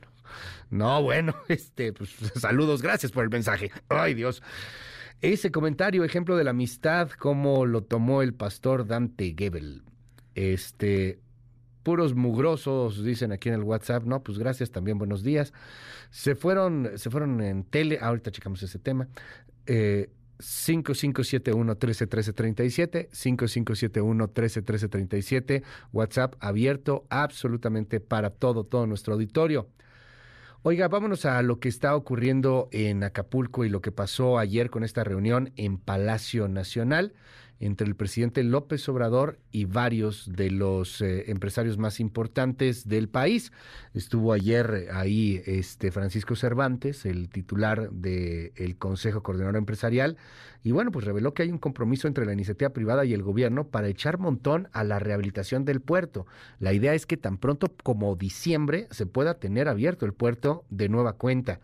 Eh, parte de lo que señalaba ayer el presidente de la CCE, escuchemos qué tan capaces somos de abrir. Por ejemplo, ahorita decían, Tianguis Turístico va a ser el 8 de abril. Podemos llegar y hubo dos hoteleros, dijeron, pues si nosotros vamos a abrir el 15 de diciembre, las brisas, el Mayan Palace, el de Mundo Imperial, que era antes el y el Pierre Marqués. Aquí hay algo que hay que subrayar. No hubo daños estructurales. Entonces ya habrá turismo en diciembre. Sí, la apuesta es esa. Se habla de 60 mil millones de pesos. Sí, eso, eso es para, para las familias, para las familias pero se dice vulnerables. Que se necesitarían como 300 mil millones. No, pero ¿Ustedes qué piensan? si estamos haciendo una suma de esfuerzos, las grandes empresas, hay gobiernos que le están metiendo 100 millones de dólares y hay este, agencias de, de, apoyo, fundaciones. Yo creo que la, la suma sí nos alcanza. Bueno, hasta ahora en Acapulco se han acumulado más de 600 mil toneladas de desperdicios. 600 mil toneladas de desperdicios. Una cosa es la zona costera, pero otra cosa muy distinta es lo que está pasando en las colonias. Allá la gente ya se queja y la gente tiene miedo de lo que pueda llegar a suceder. Escucha a algunos pobladores afectados por la tragedia en Acapulco que están en estas colonias, colonias afectadas, devastadas, y que pues también claman por la ayuda lo más pronto posible, inmediata. Queman la basura todos los días, pero eso es insuficiente. Escuche tenemos un gran problema lo que es la basura. Ya hay pestilencias enormes, moscos por todos lados de animales muertos, la agua está muy contaminada. No, pues cada cuadro hay basura, cada cuadra. Yo todos los días me levanto temprano, a las seis ya estoy quemando basura frente a la casa, lo que se pueda quemar. No podemos atenernos al ayuntamiento. Tengo en la línea al presidente del Consejo Coordinador Empresarial. Gracias, Francisco Cervantes, por tomarme esta llamada telefónica. Muy buenos días. ¿Cómo estás? Luis, muy buenos días, gusto saludarte a ti al auditorio. Oye, eh, vaya reto que se están eh, poniendo los empresarios, Francisco, tan pronto como diciembre, echarle montón con todo y echarle montón, ¿se puede llegar a abrir de aquí al, al 15 de diciembre? ¿Se puede reactivar, aunque sea de una manera mínima, el turismo en Acapulco? Pues mira, la intención es, de, y además pues, salió de los hoteleros, ¿no? Empezar este, de manera parcial a, este, hacer la apertura de, de, de, sus hoteles, ¿no? Para que esto empiece a empiece a funcionar. Está llegando muy buena ayuda y hay que conservar ese, ese ánimo porque se, se necesita, pero la reactivación económica, si, si nosotros este, hacemos un contexto de los eventos que hemos tenido en el pasado, uh -huh. los lamentables eventos, siempre la reactivación económica es lo que nos, nos saca adelante. Entonces, este, también la idea del gobierno de México de, uh -huh. de, que el tianguis, el tianguis turístico se, se lleve a cabo el día 8 de abril, que empieza el 8 de abril, uh -huh. creo que es importante porque eso pues hace presión a que a que le echemos todas las ganas. Vamos a seguir teniendo reuniones con la parte hotelera, con los clubes de golf, con los clubes de yates, que pues todo se tiene que reactivar. Pues pasó ya el evento, o lo que queda es ponernos a preocuparnos, sí, pero ocuparnos uh -huh. también, ¿no? Ese, en, en, esa mentalidad estamos. Había, eh, pues, algunos empresarios y algunos grupos que hablaban de una reconstrucción total de Acapulco con una duración de dos, tres, hasta cinco años, han dicho. Por eso sorprende, pues, la, la, la premura y, y, la meta tan cercana. Estamos hablando, pues, de algo tan pronto como 20 días, 35 días, y nos vamos al 15 de, Mira, de diciembre. Eh, Sí, fue ahí algunos presidentes de nuestros organismos que ya ya tuvimos ahí alguna discusión con ellos este, de manera positiva, pues que no no no se quedarán detalles como siempre, pero el contexto en las inundaciones de Chiapas y Tabasco, el sismo del 17, el ejemplo más claro es la pandemia, ¿no? De un cierre total absoluto que por cierto mantuvimos toda la planta laboral y este y en la reactivación económica, en todas las estimaciones decían que iba a ser muy este muy baja del 1% y ve ahorita el México que tenemos, ¿no? Dime. Tenemos ahorita en México en crecimiento, eh, este, en crecimiento, la estimación del 1%. Hoy el este, Modis dice que 3.5 en la estimación de la inversión extranjera. Ve lo que, cómo estamos llegando, rompiendo todos los récords históricos en desempleo. Entonces yo creo que el contexto, los mexicanos somos muy cambiadores. Cuando nos activamos, nos, nos ponemos metas y las, y las cumplimos. Quedan detalles, sí. Pero la, Tú hablaste de, la, de lo fundamental que es la seguridad. Eh, los primeros días Acapulco era tierra de nadie. Eh, entiendo que han llegado ya muchos más elementos de la Guardia Nacional, cerca de nueve mil elementos, una cosa por el estilo. ¿Qué nos dices de seguridad? ¿Qué les dijo el presidente? Sí, pues es, es, un tema que se ha puesto desde el día uno en la mesa. Recordarás que mandábamos ayuda y se la apoderaban. Es más, tenían tomada la central de abastos. Era increíble, ¿no? Parte de la rapiña fue promovida por ellos. Entonces no se podía hacer nada este, con esas condiciones, ¿no? El, recordar que el presidente dio instrucción precisa y sí y sí fue notorio, ¿no? Porque además nosotros nos íbamos con convoys de la Marina, uh hasta allá y la ayuda empezó a fluir y ahora con el ejército este, desde el aeropuerto de Santa Lucía con, con aviones, entonces llegamos con, con los camiones o camionetas de, de ayuda y vuelan en 45 minutos están en la base en el aeropuerto de, Acapulco, ¿no? Y además escoltados y protegidos por el ejército y la marina. Entonces, hoy estamos viendo, pero hacia adelante, ¿qué es lo que nos preocupa? Porque Acapulco dejó de ir mucho turismo por la inseguridad y este que ahora anunció ya 32 destacamentos permanentes en Acapulco, ¿no? El diferentes polígonos y bueno, pues eso nos garantiza y sobre todo la carretera que sea segura para que empecemos a ese nuevo Acapulco, ¿no? Creo que está, después del lamentable hecho, es una gran oportunidad la que hay ahorita, que le echamos un montón a esto. El otro tema que, preocupa mucho en estos momentos es el asunto de la salud. Eh, y, aquí es en donde quiero preguntarte también algo. Hay muchos Acapulcos, quienes conocemos Acapulco, vimos Acapulco mucho tiempo, y, pues sabemos que hay muchos Acapulcos. Era el Acapulco Diamante, el Acapulco Fifí y el Acapulco, el Acapulco Duro, el Acapulco de la colonia Progreso, el Acapulco de la Colosio. Esas colonias, eh, Francisco, están, están francamente devastadas. Eh, está la gente caminando entre desperdicios el, odor, el, hedor y el olor de, muchas zonas es, es realmente eh, preocupante. Eh, el tema de salud empieza a ser un foco rojo. Eh, ¿Qué decir de salud? Y también, pues, ¿cuál es la prioridad? O sea, construir esta zona para que lleguen los turistas o, o, reconstruir y ayudar pues a esa gran parte de Acapulco que francamente ahorita está clamando por ayuda, pero que no se ve con los turistas, Francisco. Sí, pues mira, nosotros estamos ayudando en, el, en el apoyo, en la ayuda y en la, construcción y todo, pero pues ahí en, esa, en esas partes de las colonias que se han mandado, la Cámara de la Construcción ha mandado maquinaria, ha mandado camiones de volteo para ayudar con la limpieza, porque la primera semana, o la primera, sí, la primera semana la preocupación era la alimentación. Ya. Ella, el ingeniero Valdín estuvo muy activo en, en toda la parte alimentaria, ¿no? Este, hoy la parte preocupante es la de salud y obviamente de la salud va acompañada con la limpieza. Hay un grupo ya de trabajo muy importante, ¿no? Pero ahí se, lo voy a decir con muchísimo cuidado. Se tiene que poner las pilas la presidenta municipal de Acapulco, ¿no? Ahí está la ayuda, ahí está la, la maquinaria, pero ahí pues eso lo debe coordinar el ayuntamiento seguir de cerca y los y el, el apoyo hacia estas colonias o sea el, la ayuda llegará también porque la, muchas ayuda perdieron todo. para todo sí y se tiene que está llegando muchísima ayuda. Es más ahorita están llegando este aviones con 40 toneladas que vienen de Estados Unidos 40 toneladas de, de, ayuda de comida agua de todo de sueros de todo y este al llegar a esas colonias pues sí tiene que ser por este también el municipio debe ayudar muchísimo no oye eh, dime algo eh, ¿Qué, necesitan del, del, gobierno en particular? Eh, hay, hay retos que están ahí a la vuelta.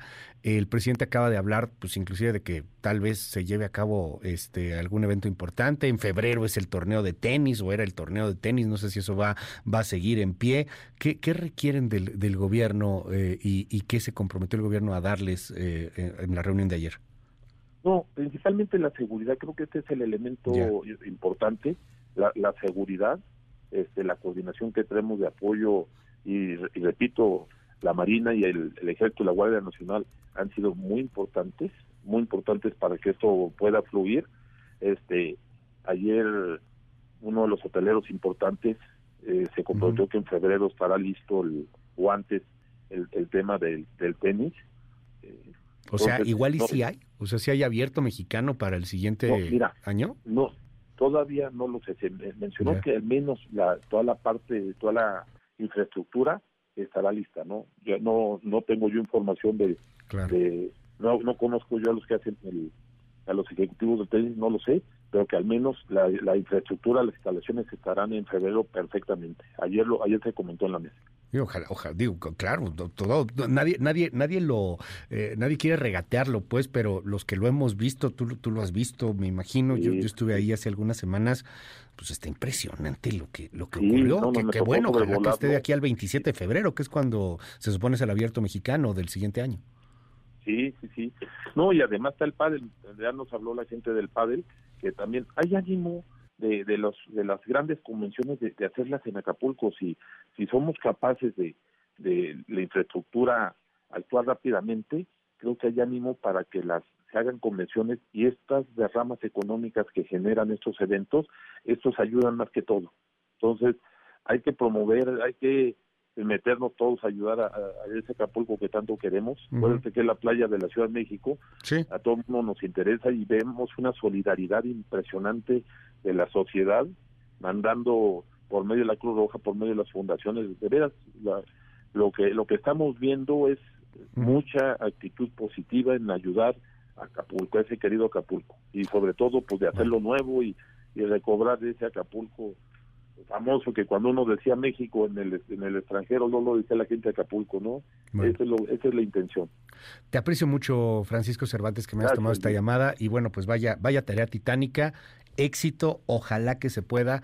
Mucha gente duda o dudamos que se que se logre. Ojalá que sí. No no es no es regatear, no es nada. Es es simplemente que frente al tamaño del desastre pareciera que la tarea es titánica, pero ojalá que se logre. De verdad, de corazón lo digo.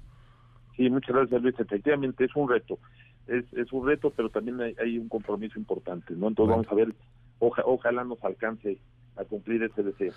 Es, eh, es Francisco Cervantes, presidente del Consejo Coordinador Empresarial. Gracias, Francisco. Buen día. Gracias, Luis. Muy buen día. ¿eh? Hasta luego. Igualmente, 8 con 45 minutos.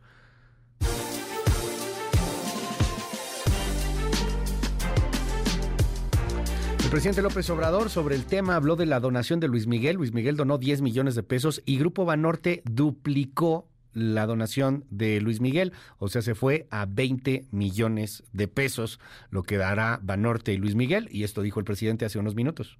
Muy bueno, muy bueno por Luis Miguel y también por Banorte. Muy bien, es una muy buena actitud. Lo que les hablaba yo de Juan Antonio Hernández que organiza o tiene él una cancha, un estadio para el tenis, ¿no? Y están ellos haciendo su promoción y que pidió ese apoyo de que no se fuese a ver mal, ¿no? Y decir que es un deporte este, elitista y que ahora no está Acapulco para eso. No, no, no, no, no, no. Acapulco tiene que regresar a la normalidad y todos podemos ayudar. Todos están ayudando. Esto es MBS Noticias. Regreso con mucho más después de la pausa. La crónica del desastre en el Congreso. Lo que pasó en la Cámara de Diputados y en la Cámara de Senadores. Cómo se pelearon y cómo, por desgracia, nuestra clase política no se puso, no se pudo poner de acuerdo para Acapulco. Ya, ni en el desastre. Grilla sobre el dolor. Regresamos. En un momento regresamos. Continúa con la información con Luis Cárdenas en MBS Noticias.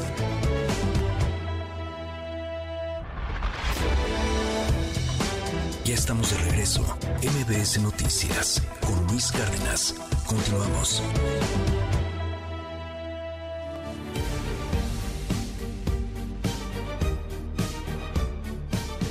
A ver, de Acapulco, don Luis. Ay, gracias por decirme, don Luis.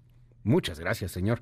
Don Luis, ¿puede comentar que la primera ayuda en llegar de Acapulco es de la sociedad, de las iglesias, y siguen haciendo enormes esfuerzos por ayudar a nuestros hermanos de Acapulco? Bendecido día.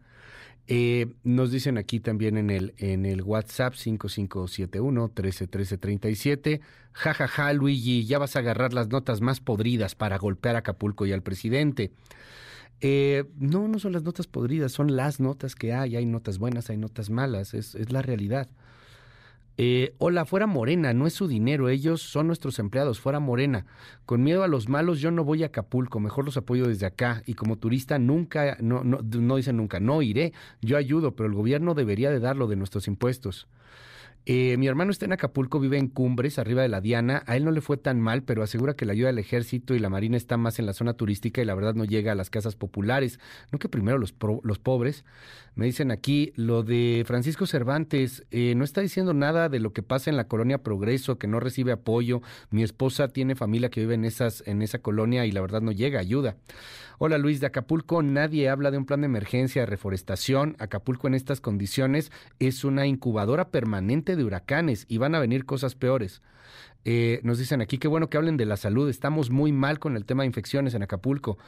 El presidente de la CCE, así como toda la 4T y el presidente, dicen aquí, creo que están en otro país, viven en Disneylandia. Increíble que solamente se basen en buenos deseos. Eh, hola, muy buenos días. Este mensaje espero que pueda ser leído con la urgencia. Eh, nos dicen aquí en el, en el WhatsApp, hay una estación de gas alrededor de San Francisco Tepojaco en Cuautitlán Izcalli y puede haber un problema. Dicen que hay ahí de pronto fugas, gracias por el reporte. Eh, lo que pasó en el Congreso es una vergüenza. Morena exhibe su miseria humana.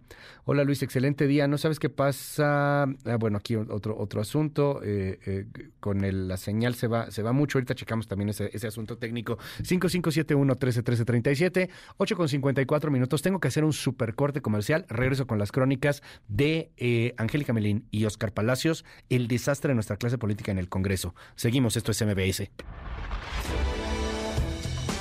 Ya estamos de regreso. MBS Noticias con Luis Cárdenas. Continuamos. Luis, buenos días. Senadores de la República convirtieron nuevamente la tragedia del estado de Guerrero en un debate político plagado de acusaciones, reclamos, descalificaciones y mofas relacionadas con el aspecto físico. La presencia del dirigente de Morena, Mario Delgado, en la sede de la Cámara Alta para dar el banderazo de salida a un camión de víveres en apoyo a los damnificados que dejó el paso del huracán Otis, encendió los ánimos entre legisladores de oposición. Y es que al encabezar el envío de la ayuda a los guerrerenses, Mario Delgado aprovechó para llamar miserables a los integrantes de la derecha, quienes dijo les causó rabia la propuesta de donar un día de su dieta.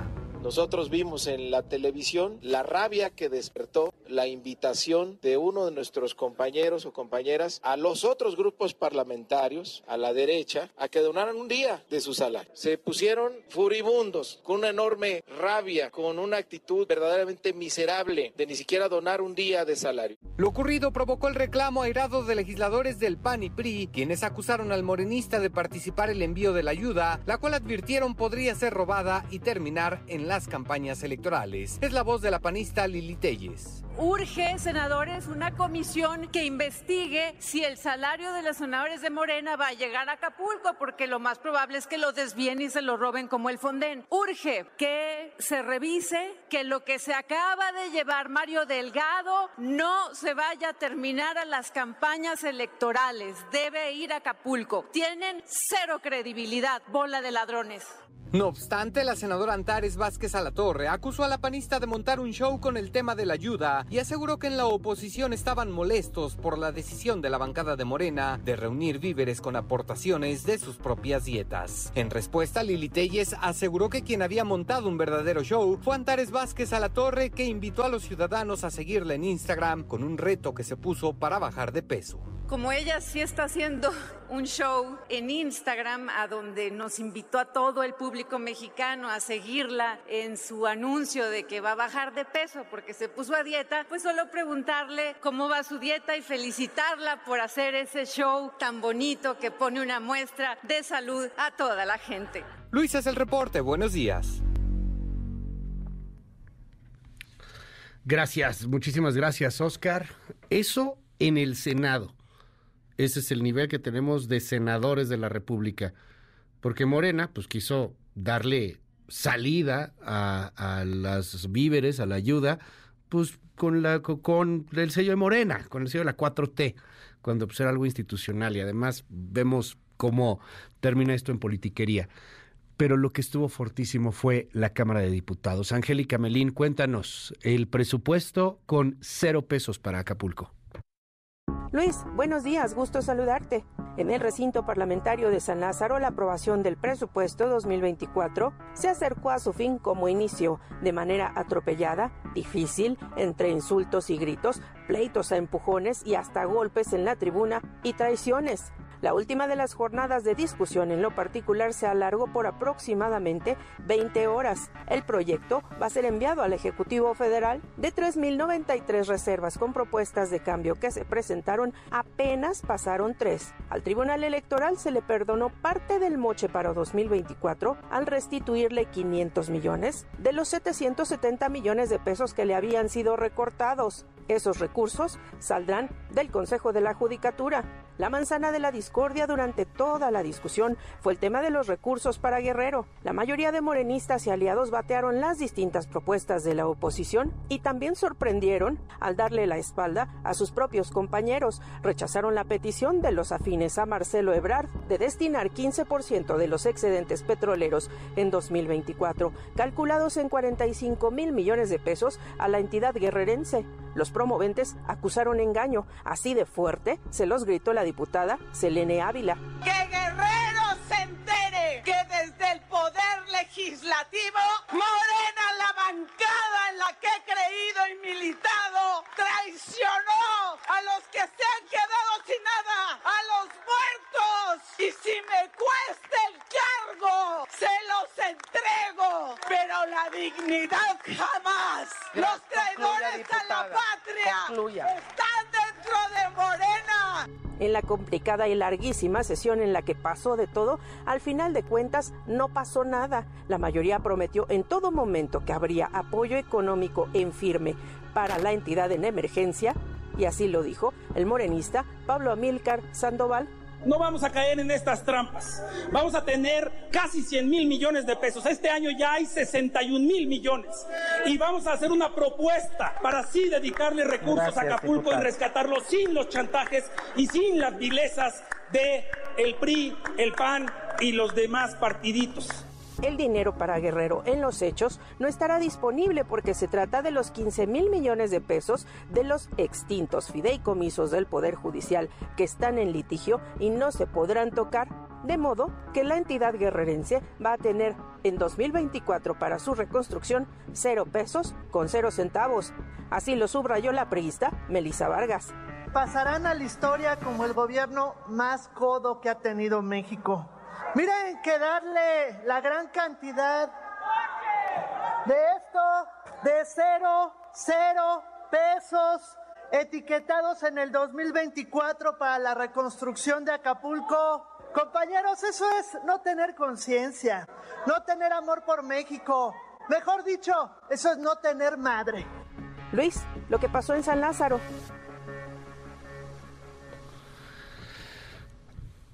Sí, es no tener madre. Sí, la neta, sí. Sí, es no tener madre.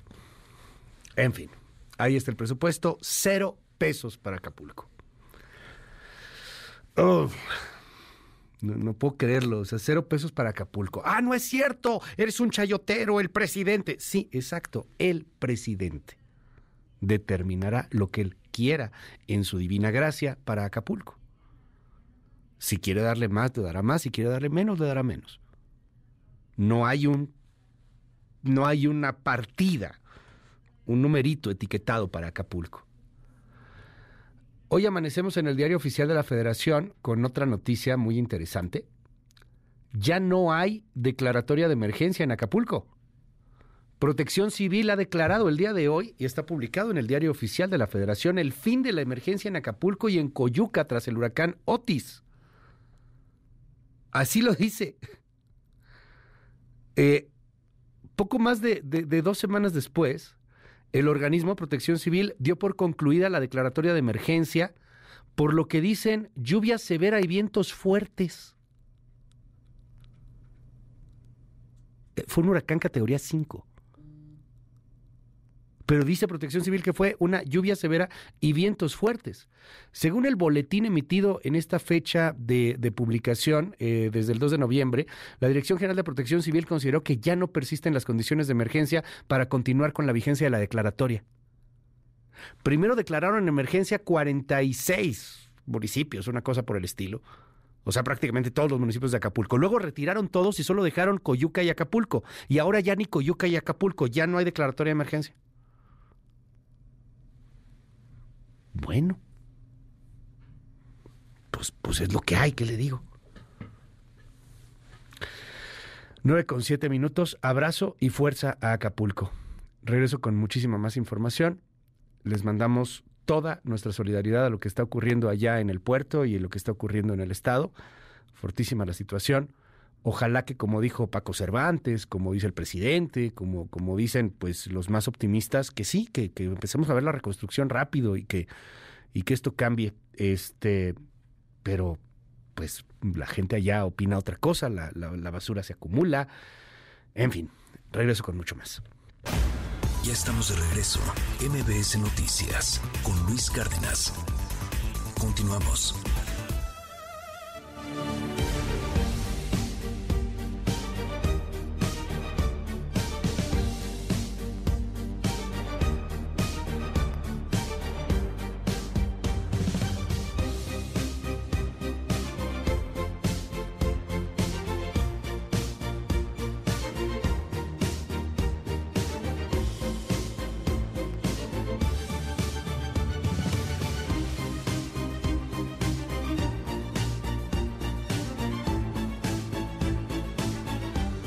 9 de la mañana con 12 minutos. Seguimos aquí en este espacio. Gracias por los comentarios y los mensajes en el WhatsApp 5571 13 abierto absolutamente para todo, todo nuestro auditorio. Un respiro, una pausa de pronto entre tanta información tan ajetreada, entre tanta información eh, convulsa, muy, muy, muy intensa y, a veces un tanto, eh, un tanto triste o un mucho triste. Hoy eh, creo que vale la pena platicar un poco de cómo hay organizaciones que están tratando de buscar el cómo sí. A mí me gusta mucho hablar de eso, el cómo sí. Cómo podemos construir, cómo podemos salir adelante, cómo podemos eh, pues echarle, echarle ganas, no solamente, sino ponernos de acuerdo, más allá de tintes partidistas, más allá de que seamos chairos o seamos fifís, más allá de López Obradoristas o no López Obradoristas, más allá de posturas de derechas o de izquierdas cómo sí, en dónde podemos buscar eh, distintas eh, posturas que, sean coincidentes, que, nos puedan eh, ayudar a, construir un mejor país. Y es parte de lo que ha estado haciendo Nayeli Gutiérrez desde hace ya bastante tiempo. Ella es presidenta de la Asociación de Municipios de México y hoy está aquí con nosotros. Nayeli, bienvenida, ¿cómo estás? Qué gusto verte, Luis, muy encantada de estar en tu espacio con tu público y feliz de verte. No, hombre, encantados también. Cuéntanos un poco de la Asociación de Municipios. Mira, la Asociación de Municipios de México tiene 19 años de existir. Es la asociación municipalista más importante de México. Somos apartidistas, plurales y tenemos actualmente 838 municipios afiliados de los 2.475 y de las 16 alcaldías. Okay. Nuestro principal objetivo es... Perdón? 838. ¿De cuántos? 2.475 pues, casi 16 alcaldías. Una parte por ahí, llegándole. Y lo que hemos hecho en AMAC es potencializar el tema municipalista y hemos logrado, a partir de la pluralidad y de que no tenemos un tinte partidista ni ningún padrino detrás, el poder impactar positivamente con los municipios, el buscar apoyos a nivel nacional e internacional. De ahí deriva que ahora vamos a virar a ser una asociación internacional, que es ALMA, la Asociación de Líderes Mundiales, porque ya tenemos capítulos de AMAC tanto en Uruguay como en Madrid.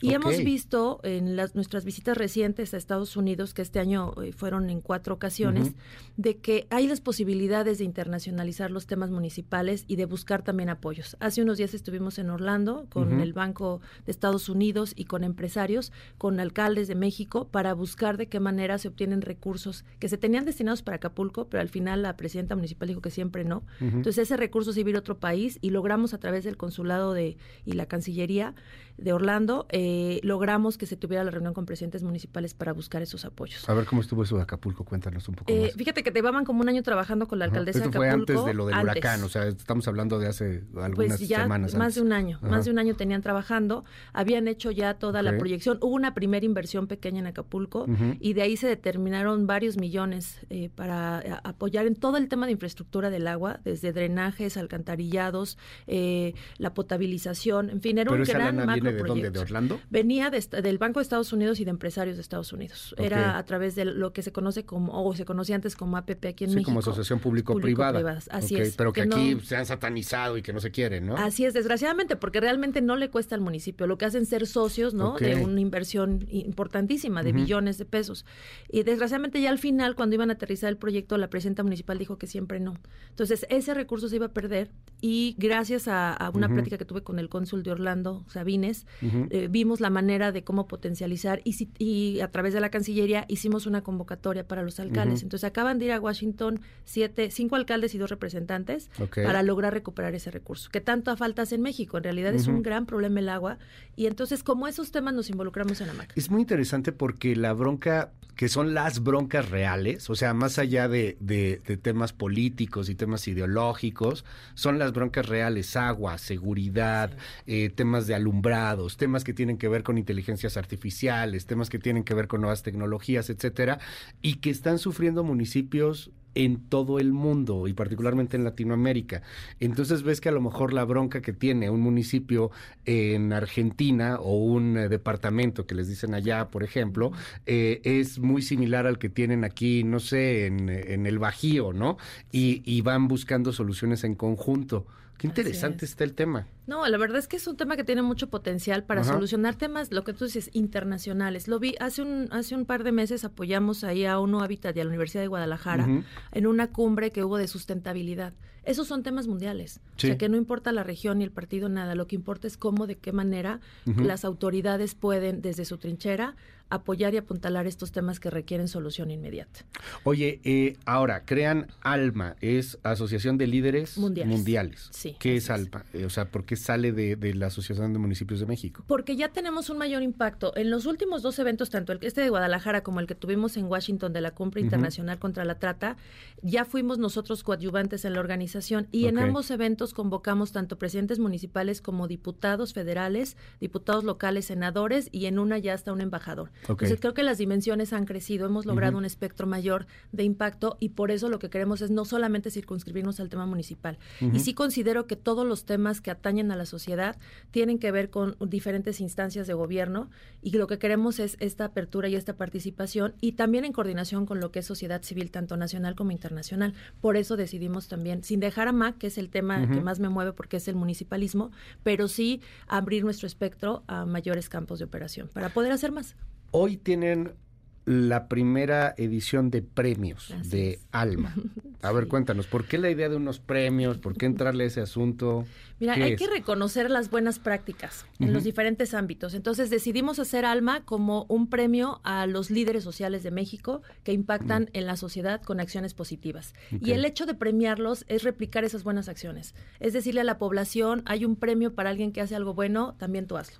Ese es el principal objetivo de Alma y tenemos una gran apertura porque vamos a premiar gobernadores, eh, eh, senadores, diputados locales, diputados federales, presidentes municipales, artistas, periodistas, deportistas, empresarios. Entonces, esto nos habla de que todos en comunidad, en conjunto, la sociedad, debemos de trabajar unificados para sacar a México adelante. Esa es la intención de Alma y estamos muy contentos por el gran eh, resultado que hemos tenido porque se hizo desde julio un comité técnico donde se empezaron a evaluar diferentes Ok. perfiles, se abrió una convocatoria para los que quisieran participar y el resultado es que hoy vamos a entregar 45 categorías en estos 45 diferentes sí. categorías. Es que era, empezamos con Ajá. 25, pero la realidad es que fue creciendo tanto el premio que vamos con 45, porque como ves es una eh, un número importante y además en diferentes sectores de la sociedad. Oye, pues enhorabuena, de Al verdad contrario. enhorabuena, enhorabuena por esto eh, y, y vamos a seguir muy de cerca todo lo que está pasando con eh, la Asociación de Municipios de México, con Alma en particular Y, bueno, pues hoy ahí con su premiación. Hoy, hoy en la premiación, ahí, va a estar, El, gobernador de San Luis Potosí, vamos a tener alcaldes el de Metepec, Coajimalpa, Tlalpan, este, Tasco, Zamora, de todo el país vienen. También tenemos artistas como Mar Fierro, el, Burro Van Rankin, el Borrego Nava, Maxine Gutzai, Carla Estrada, eh, Carístico, Manuel Negrete, o sea, hay una diversidad. Eh, Sebastián, el escultor Sebastián, Rodrigo de la Sierra, que el, el escultor de Timo. Eh, en fin, también también dos concejales, uno de Londres y uno de Miami, a recibir el premio. Entonces, y por supuesto, Luis, tenemos un reconocimiento especial. Sé que hoy no puedes ir, pero ya que venía quise traerte tu premio y decirte que el reconocimiento de alma que te damos hoy en la categoría de mejor noticiero matutino. por tu frescura, por tu inteligencia, porque le has cambiado el rostro a las noticias y te aseguro que muchos jóvenes que no escuchaban noticieros lo hacen por ti porque has logrado impactar en redes sociales y eres tan sincero y tan honesto en la forma en que dices las noticias que por eso te damos el reconocimiento. Nayeli es muy generosa, este me sonroja un poco, de verdad, muchas gracias. Ay, muchas gracias, nos trajeron acá el, premio nombre, muchas gracias. Es el único que he traído al lugar, ¿eh? Oye, sí, además, ¿no? Este, lo, lo toran acá. Oye, muchísimas gracias, gracias Nayeli, muchas gracias. Pero pues es de, es de todo el equipo, es de, es de todo, es, es de, no, no es uno, este es, es de todos los que elaboramos aquí en MBS Noticias de esta primera emisión de MBS, de todos. Oye, Nayeli, muchas gracias. Nada que agradecer, Luis, es un reconocimiento a tu honestidad y a tu gran trabajo y al de todo tu equipo y ojalá más como tú sigamos, sigamos haciendo buenas acciones por México. Al contrario, mil gracias. Son las nueve con, con 21 minutos.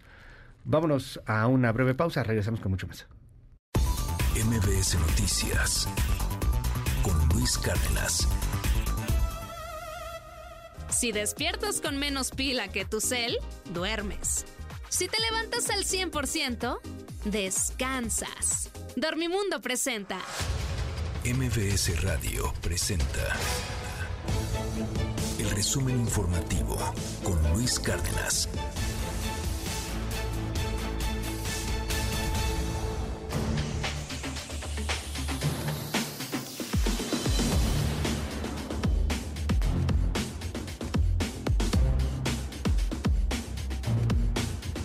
Muy buen día al auditorio. Es tiempo de un breve resumen de noticias. Les comento que el presidente López Obrador criticó esta mañana que, por un lado, la ministra presidenta de la Suprema Corte, Norma Lucía Piña, aceptara destinar los 15 mil millones de pesos de los fideicomisos del Poder Judicial para la reconstrucción de Acapulco y que, por el otro lado, una jueza federal conceda una suspensión provisional para frenar que dichos recursos sean transferidos a la tesorería de la Federación que iban a entregar 15 mil millones, ¿no? Y todavía no veo claro qué están pensando, porque pues no se puede esa jugarreta, es de mal gusto, ¿no? De decir por acá, sí, el doble discurso, ¿no? La doble moral, la hipocresía. Vamos a devolver los 15 mil millones para Acapulco, pero por acá este, los jueces que son libres, ¿no? Promueven amparo. Pues yo creo que vamos a, a ver qué, qué pasó Seguramente se han de ver enojado los del bloque conservador con ella y le han de haber dicho, ¿qué pasó? ¿No? Si los fideicomisos no se tocan, ¿y ahora cómo vas a comprometer para ayudar a Acapulco? Si no nos preguntaste,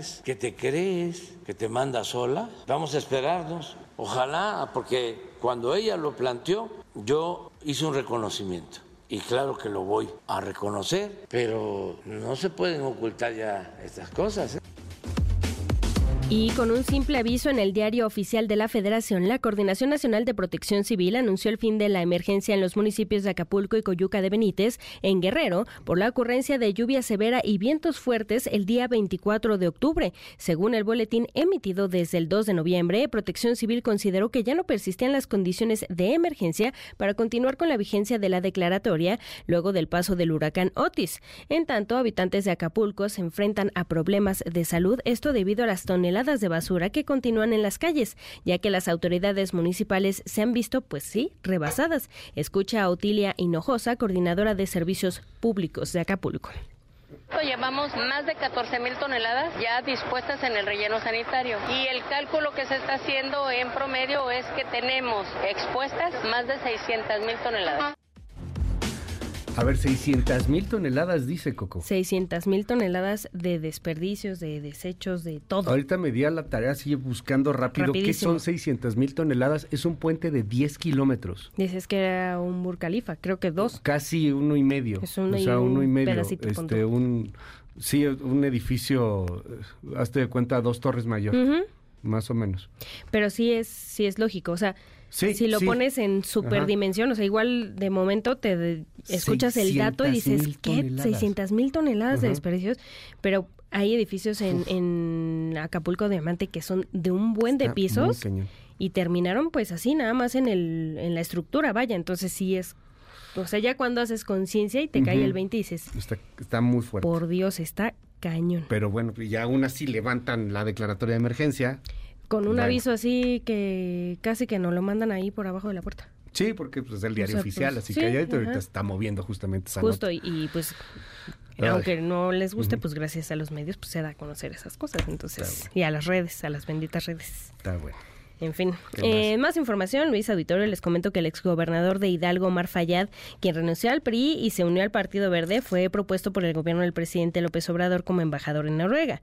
A través de un, ofici- eh, de un oficio, la Cancillería notificó a la secretaria de Gobernación para que informe a la mesa directiva del Senado la propuesta que emite el Ejecutivo Federal con el fin de que el DJ Fayad sea ratificado y pueda ocupar su nuevo cargo. Hay algunos trascendidos, Luis, que dice que por lo menos hay dos senadores del PRI que van a decir Nel.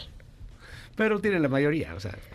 Claro van que van se a va a hacer ir. drama, va a ser ahí Claro en, se la grilla, pero pues va a ser. Al menos decían es. Manuel Añorbe y, y, Sí. eh, Claudia Zavala, me parece, que van a decir Nel, te fuiste, nos abandonaste. Pues sí. Entonces no te vas a Noruega. Pero pues sí, tiene la Sí, se mayoría. ir. seguramente veremos a, a- al DJ Fallad en algún eh, evento masivo de electrónica en Europa. En Noruega son buenos DJs, ¿no? Sí. Ya los nórdicos son, son Sí. muy buenos en música Sí, electrónica. sí, sí. Está bueno. Entonces, bueno, ahí se va Omar Fayad a Noruega. Finalmente, Luis Auditorio, les comento que este miércoles, durante una videoconferencia con estudiantes mexicanos del TEC de Monterrey, Ibero y Anáhuac, el presidente de Ucrania, Volodymyr Zelensky, pidió al gobierno del presidente López Obrador ser claro en su postura en apoyo a Ucrania y no quedarse al margen de los crímenes de guerra. México es uno de los países líderes que goza de gran prestigio en América Latina y el Caribe.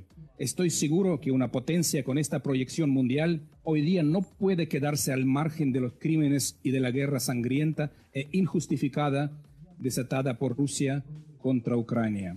Los ucranianos quisiéramos ver la postura clara del gobierno mexicano con relación a las acciones terroristas de los líderes rusos. Queremos ver a México entre los países que no solamente condenan con palabras la agresión rusa, pero también entre los que nos ayudan a resistir y a sobrevivir. Esta ayuda puede ser distinta.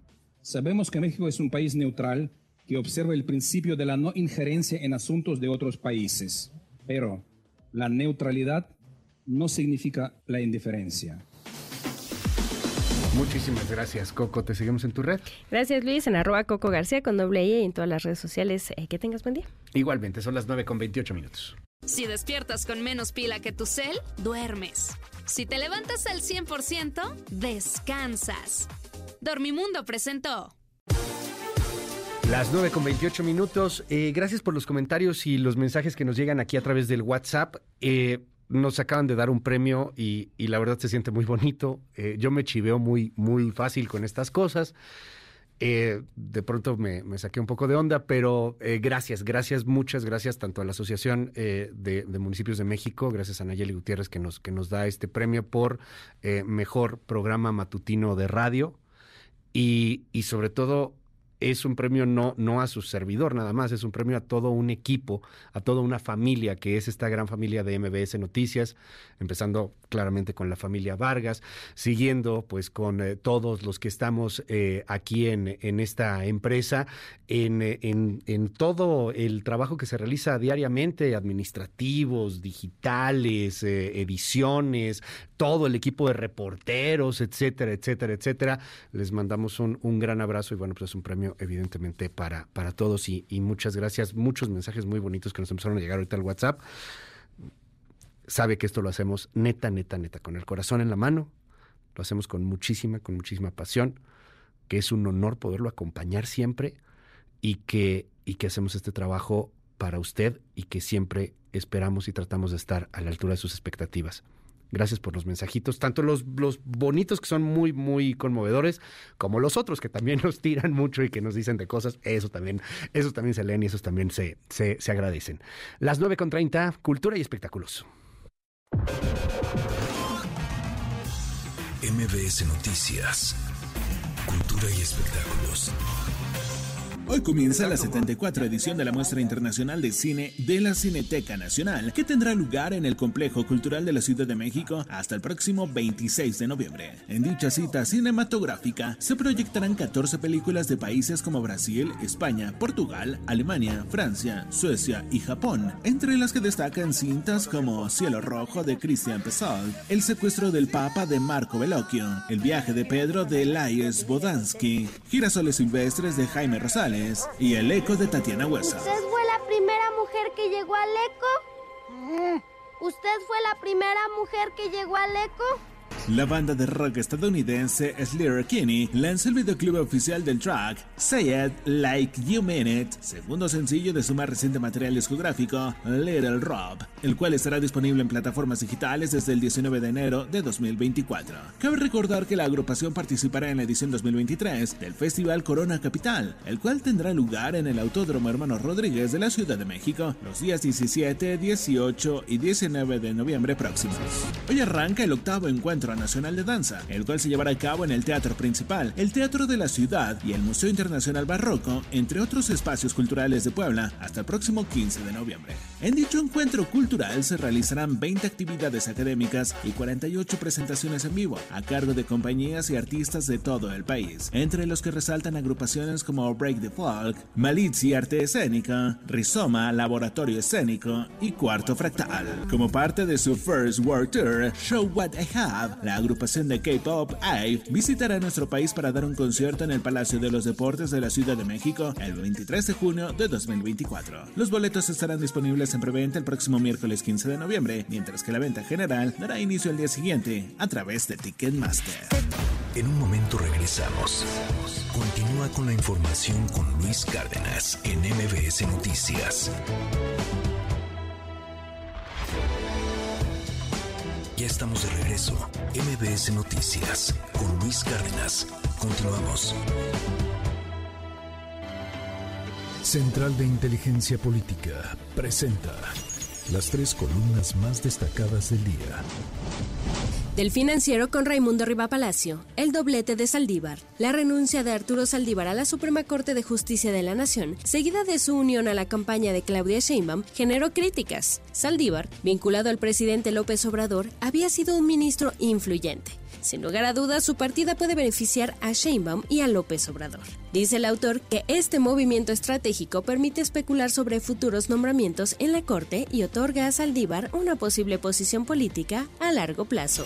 De Excelsior con Francisco Garfias, Los Miserables. El debate en el Senado sobre la ayuda a los damnificados por el huracán Otis en Guerrero se convirtió en ataques personales entre Morena y la oposición. Se discutió sobre donaciones de sueldo y se cuestionó el manejo de recursos. La situación se agrió cuando el presidente de Morena acusó a la oposición de lucrar con la tragedia, un asunto de miserables. Finalmente del portal Opinión 51 con Leticia Bonifaz. Acapulco en clave de derechos. Acapulco y los otros municipios golpeados por Otis requirieron de ayuda humanitaria y la siguen necesitando, pero en algún momento el Estado tiene que aparecer como lo que debe ser. Y es que, con sorpresa, nos enteramos que para el próximo ejercicio fiscal no se destinaron recursos específicos para la reconstrucción del puerto y de los otros municipios. No olvidemos a Guerrero. Con síntesis de Mariana Peralta, estas fueron las columnas del día. Síguenos en la cuenta de Twitter, arroba mx-arma. MBS Noticias con Luis Cárdenas. Buenos días, Luis. El eurodiputado y ex líder del PP en Cataluña, Alejo Vidal Cuadras, de 78 años, ha recibido al menos un disparo al mediodía en la calle Núñez de Balboa, en el barrio de Salamanca de Madrid. Vidal Cuadras está ingresado en el hospital consciente y estable. Los hechos ocurrieron en torno a las 13.30 cuando Vidal Cuadras caminaba tranquilamente y al parecer dos individuos a bordo de una moto se le acercaron, uno de ellos bajó del vehículo y le disparó en la cara y ambos salieron huyendo. El político catalán, una figura muy prominente de su partido, está consciente y ha sido trasladado a un hospital de Madrid y ha entrado de inmediato a quirófano para ser atendido de su herida, según han informado fuentes de Emergencias Madrid. La Policía Nacional está investigando el suceso, mientras que la Policía Municipal mantiene acordonada la zona donde han ocurrido los hechos. Fuentes policiales han confirmado que la investigación corre a cargo de la unidad de homicidios y que por el momento se desconoce el móvil del suceso y no hay detenidos, aunque se sabe que el disparo que entró por un pómulo y salió por el otro fue hecho con un revólver Parabellum calibre 9 milímetros. Vidal Cuadras acababa de publicar dos horas antes en la red social X un post en el que hablaba del infame pacto entre Pedro Sánchez y Carles Puigdemont que tritura en España, dice, el Estado de Derecho y acaba con la separación de poderes. España, agregó el político, dejará de ser una democracia liberal para convertirse en una tiranía totalitaria. Los españoles no lo permitiremos, asentó. Hasta aquí el reporte desde España, Luis. Titulares del mundo. York Times, Estados Unidos. Mientras la guerra de Gaza deja estragos, los líderes empresariales, a menudo expresivos, actúan con cautela. Washington Post, Estados Unidos. Ataque con misiles rusos convirtió la ceremonia de entrega de medallas ucraniana en un baño de sangre. El País, España. Partido Socialista Obrero Español y Juntos ultiman el anuncio del acuerdo para la investidura. Le Monde, Francia. Emmanuel Macron pide una pausa humanitaria en Gaza y considera indispensable la preparación de un alto al fuego. The Guardian, Reino Unido. Starmer lucha por controlar el partido, mientras los ministros en la sombra amenazan con renunciar. Der Spiegel, Alemania. Avance tras meses de disputa. El gobierno acuerda un paquete de precios de la electricidad para la industria. Corriere della Sera, Italia. Reformas aumenta la tensión. Funcho de São Paulo, Brasil. Gobierno de Lula ve desgaste con Juscelino, pero busca evitar fricciones con Unión Brasil. El Clarín, Argentina. Destituyen y meten preso por corrupción a un juez sostenido por el kirchnerismo. Al Jazeera, Medio Oriente. Se producen enfrentamientos callejeros en la ciudad de Gaza. Israel ataca cerca del hospital de Al-Shifa. En un momento regresamos. Continúa con la información con Luis Cárdenas en MBS Noticias.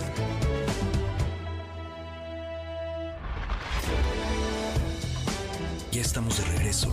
MBS Noticias con Luis Cárdenas. Continuamos.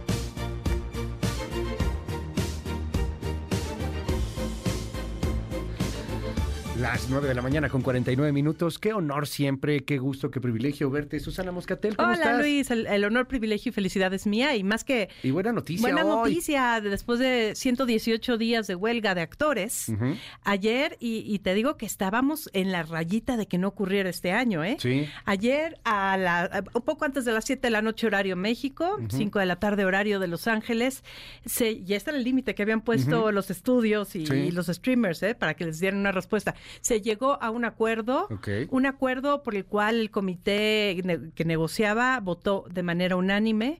Con esto, eh, obviamente estamos hablando de los 160 mil miembros del sindicato de actores SAG-AFTRA en los Estados Unidos, actores de pantalla, actores de, porque no son, no son los mismos que del teatro, esa es otra cosa.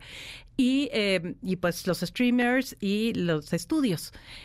¿Qué pasa con este acuerdo? Bueno, aunque ya se levantó la huelga a primera hora hoy, así 12 con un minuto, ya puede la gente empezar a trabajar, a hacer audiciones, a Ya los pueden contratar de nuevo, Ya los pueden contratar de nuevo, ya pueden promover sus, eh, sus cosas. Eh, aún se está yendo este documento para que el Comité Nacional del Sindicato lo revise bien, ¿eh? Ah, ok. Ya está levantada la huelga, ya está declarada la victoria, pero tienen que revisar paso por paso eh, y decir, ok, sí, está aprobado y vamos para adelante. Veo muy difícil que se hubieran aventado a decir, ya quedó, levántense, salgan de, salgan de, de sus líneas de Es protesta. Las últimas condiciones, ¿no? La última parte de la negociación, si acaso cierra o para Pues- mostrar pues, algún poder. Exacto, y ver que no haya pues truquitos en los, en los, en las cláusulas, ¿no? Y por lo mismo no han liberado precisamente los específicos de la negociación. Ya. Pero sí dijeron varias cosas muy importantes que se lograron. De entrada, Fran Drescher, sí, la niñera, que Sí. fue la heroína para muchos. Que la ponían como el Che Guevara, ¿no? y Ah, la no, ponían bueno, así el Che eh, Guevara como con- Marx. y- Eh, sí, no, no, no, bueno, pero además se iba a negociar con su corazoncito blanco Sí. de peluche y decía, yo no tengo por qué eh, utilizar energía masculina Ajá. para negociar, lo cual fue encantador. Sí, pero sí, bueno, eh, la- ¿qué, qué es lo que ella dijo y qué es lo que dijeron varias personas que estuvieron en esa negociación? Dicen que es el, el trato de los mil millones plus, o sea, el Ok. a billion plus. Sí se llegaron a los puntos que querían, eh, obviamente en, in- en incremento de salarios, eh, sobre todo para actores extras y background actors, lo que llaman los actores que tal vez tengan una línea, tal vez de repente solo aparezcan, pero no son extras, pero básicamente para todos, regalías del streaming. Y no solamente ya entregar esas regalías, sino un bono específico para cuando un programa le vaya muy bien en streaming. Ah, ok, como Es- el tipo del juego de calamar, eh, fue el gran ejemplo que citamos todos, ¿no? Eh, sí, no el reality show, el original, Sí, claro. sí, el Ahora, original. habrá que ver porque ninguno de ellos pues es Agastra, ¿verdad? Sí, claro. Sí, claro. Sí, sí, exacto. Pe- pero eso es lo que va a estar muy interesante, ver si esto aplica para todo mundo o no. Ah, esto está interesantísimo. Así, si, si esto lo copia eh, sindicatos asiáticos, sindicatos latinoamericanos, sindicatos europeos. Han tenido, han- pidieron mucho el apoyo de los diferentes sindicatos, incluyendo la ANDA, la cual fue siempre solidaria con, Sí. con- con esta causa, con toda la intención de, pues, de que esto sea un cambio en el paradigma para poder vivir una vida eh, y poder mantenerte siendo actor, actriz eh, en cualquier lugar del mundo. Obviamente, pues esto aplica ahorita ya, pero por ejemplo, tenemos muchos actores y actrices mexicanos que están trabajando allá. Algunos sí son parte de este sindicato, otros no, pero absolutamente todos respetaron las reglas eh, de esta huelga cuando se refería a contenido que estaba implicado en, la, en, Sí, en el claro. tema, ¿no?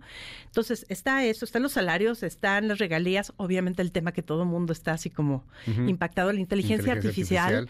Eh, lo que dijeron, lo que sí dijeron es que los las personas que estén en la actuación van a tener mucho más control sobre su propia imagen y ellos mismos, un poquito parecido a lo de los escritores, van a poder decir cuándo sí, cuándo no, pero no se va a poder usar sin su consentimiento o con un contrato firmado anteriormente sin tener esto claro. Y hasta en temas que no tengan que ver con actores, ¿no? O sea, el, el asunto de inteligencia artificial, nadie puede utilizar tu imagen y modificarla a conveniencia, pero... Excepto que sí, porque cuántas mucha- veces hemos aceptado términos y condiciones en esas apps, porque Es eso es firmar un contrato. buen de, de lagunas legales, pero con tal de que juegues ahí el este El cómo- Tetris, este, le ¿cómo me el vería si soy un perro? ¿Cómo me vería si sí, soy... claro, y le regalas tus datos a una empresa. Le regalas tu imagen, Ujú. le regalas tu imagen para Tu siempre y a perpetuidad. Sí. La perpetuidad no existe ya en este contrato para ellos. Ah, mira. y, y- y varias cosas por el estilo, ¿no?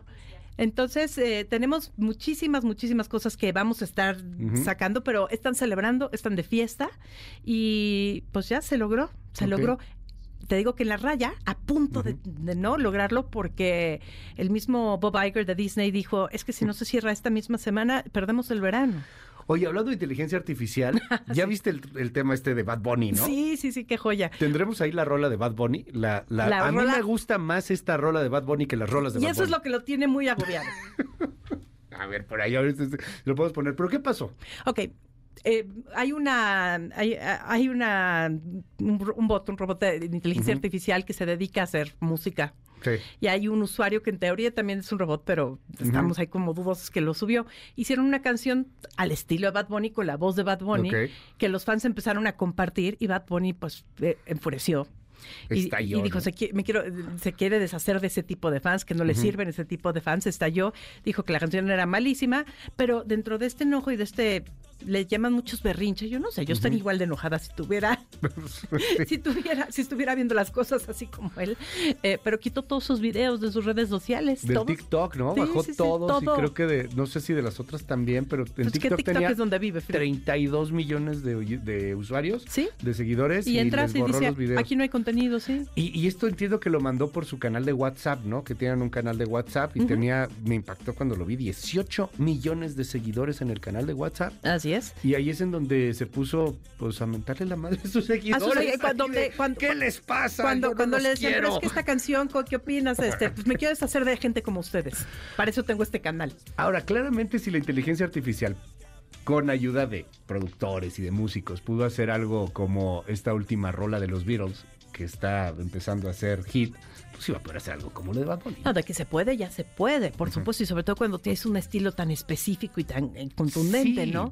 Eh, pero la cosa y es de que... Bad Bunny, ah, con todo respeto para vos, a mí algunas rolas me gustan de Bad Bunny, pero la neta es repetitivo, es muy sencillo de imitar, ¿no? Sí, sí, y, y eso pues, pues es un problema, ¿no? Sí, claro. Eh, Ahora, también eh, quien subió esto así, diciendo que es un bot, siéndolo o no, dijo, no te preocupes, yo lo que quería es que esta fuera una colaboración histórica, es más, te la doy sin cobrarte derechos. Entonces ya se está, ya no, es, se enojó más. pues sí. No, se enojó más. Bueno, pues ahí está, ahí está el asunto. Mil gracias, Susana Muscatel, como no, hombre, siempre. Gracias a ti, Luis. Oye, este, ah, nos están escribiendo aquí también de, de Bruce Willis, ¿verdad? Que está súper mal. Bueno, sí, ya. Lo vi. Sí. Que ya no reconoce a Demi Moore, me están mandando aquí un... No, pues sí, ya, ya está en un tema degenerativo de salud muy, muy grave y... Afasia, esta enfermedad que te hace ir perdiendo el conocimiento y te hace ir perdiendo la memoria, una especie como de Alzheimer. Sí, es, es muy triste, esto se dio a conocer hace aproximadamente un año, pero ha progresado demasiado rápido. Sí, ¿no? sí, empezó ahí a moverse mucho el asunto de la salud de, de Bruce Willis, justamente ahí hablando de, de, los actores. Susana, un honor siempre tenerte aquí en este espacio. Todo mío, Luis. Te seguimos en tu red. Arroba Susana Muscatel. Gracias y te leemos ahí siempre en Milenio. Muchísimas gracias. Aquí estamos. Gracias, gracias por la admiración. Las 9 con 57 minutos, lo dejo con un robot que canta como Bad Bunny y que a mi particular punto de vista es mejor que Bad Bunny, pero se bueno, va a usted díganos. se va a enojar. ¿Tú crees que nos deja escuchar? Sí, híjole. Bad Bunny, no, no nos hagas No eso, vayas, Benito, no te vayas, no nos canceles, Benito, por favor. No, Bad Bunny. Cuídense mucho, nos escuchamos mañana temprano a las 6 se queda con Gaby Vargas y ya están aquí Ingrid y Tamara. Bye bye. Esto fue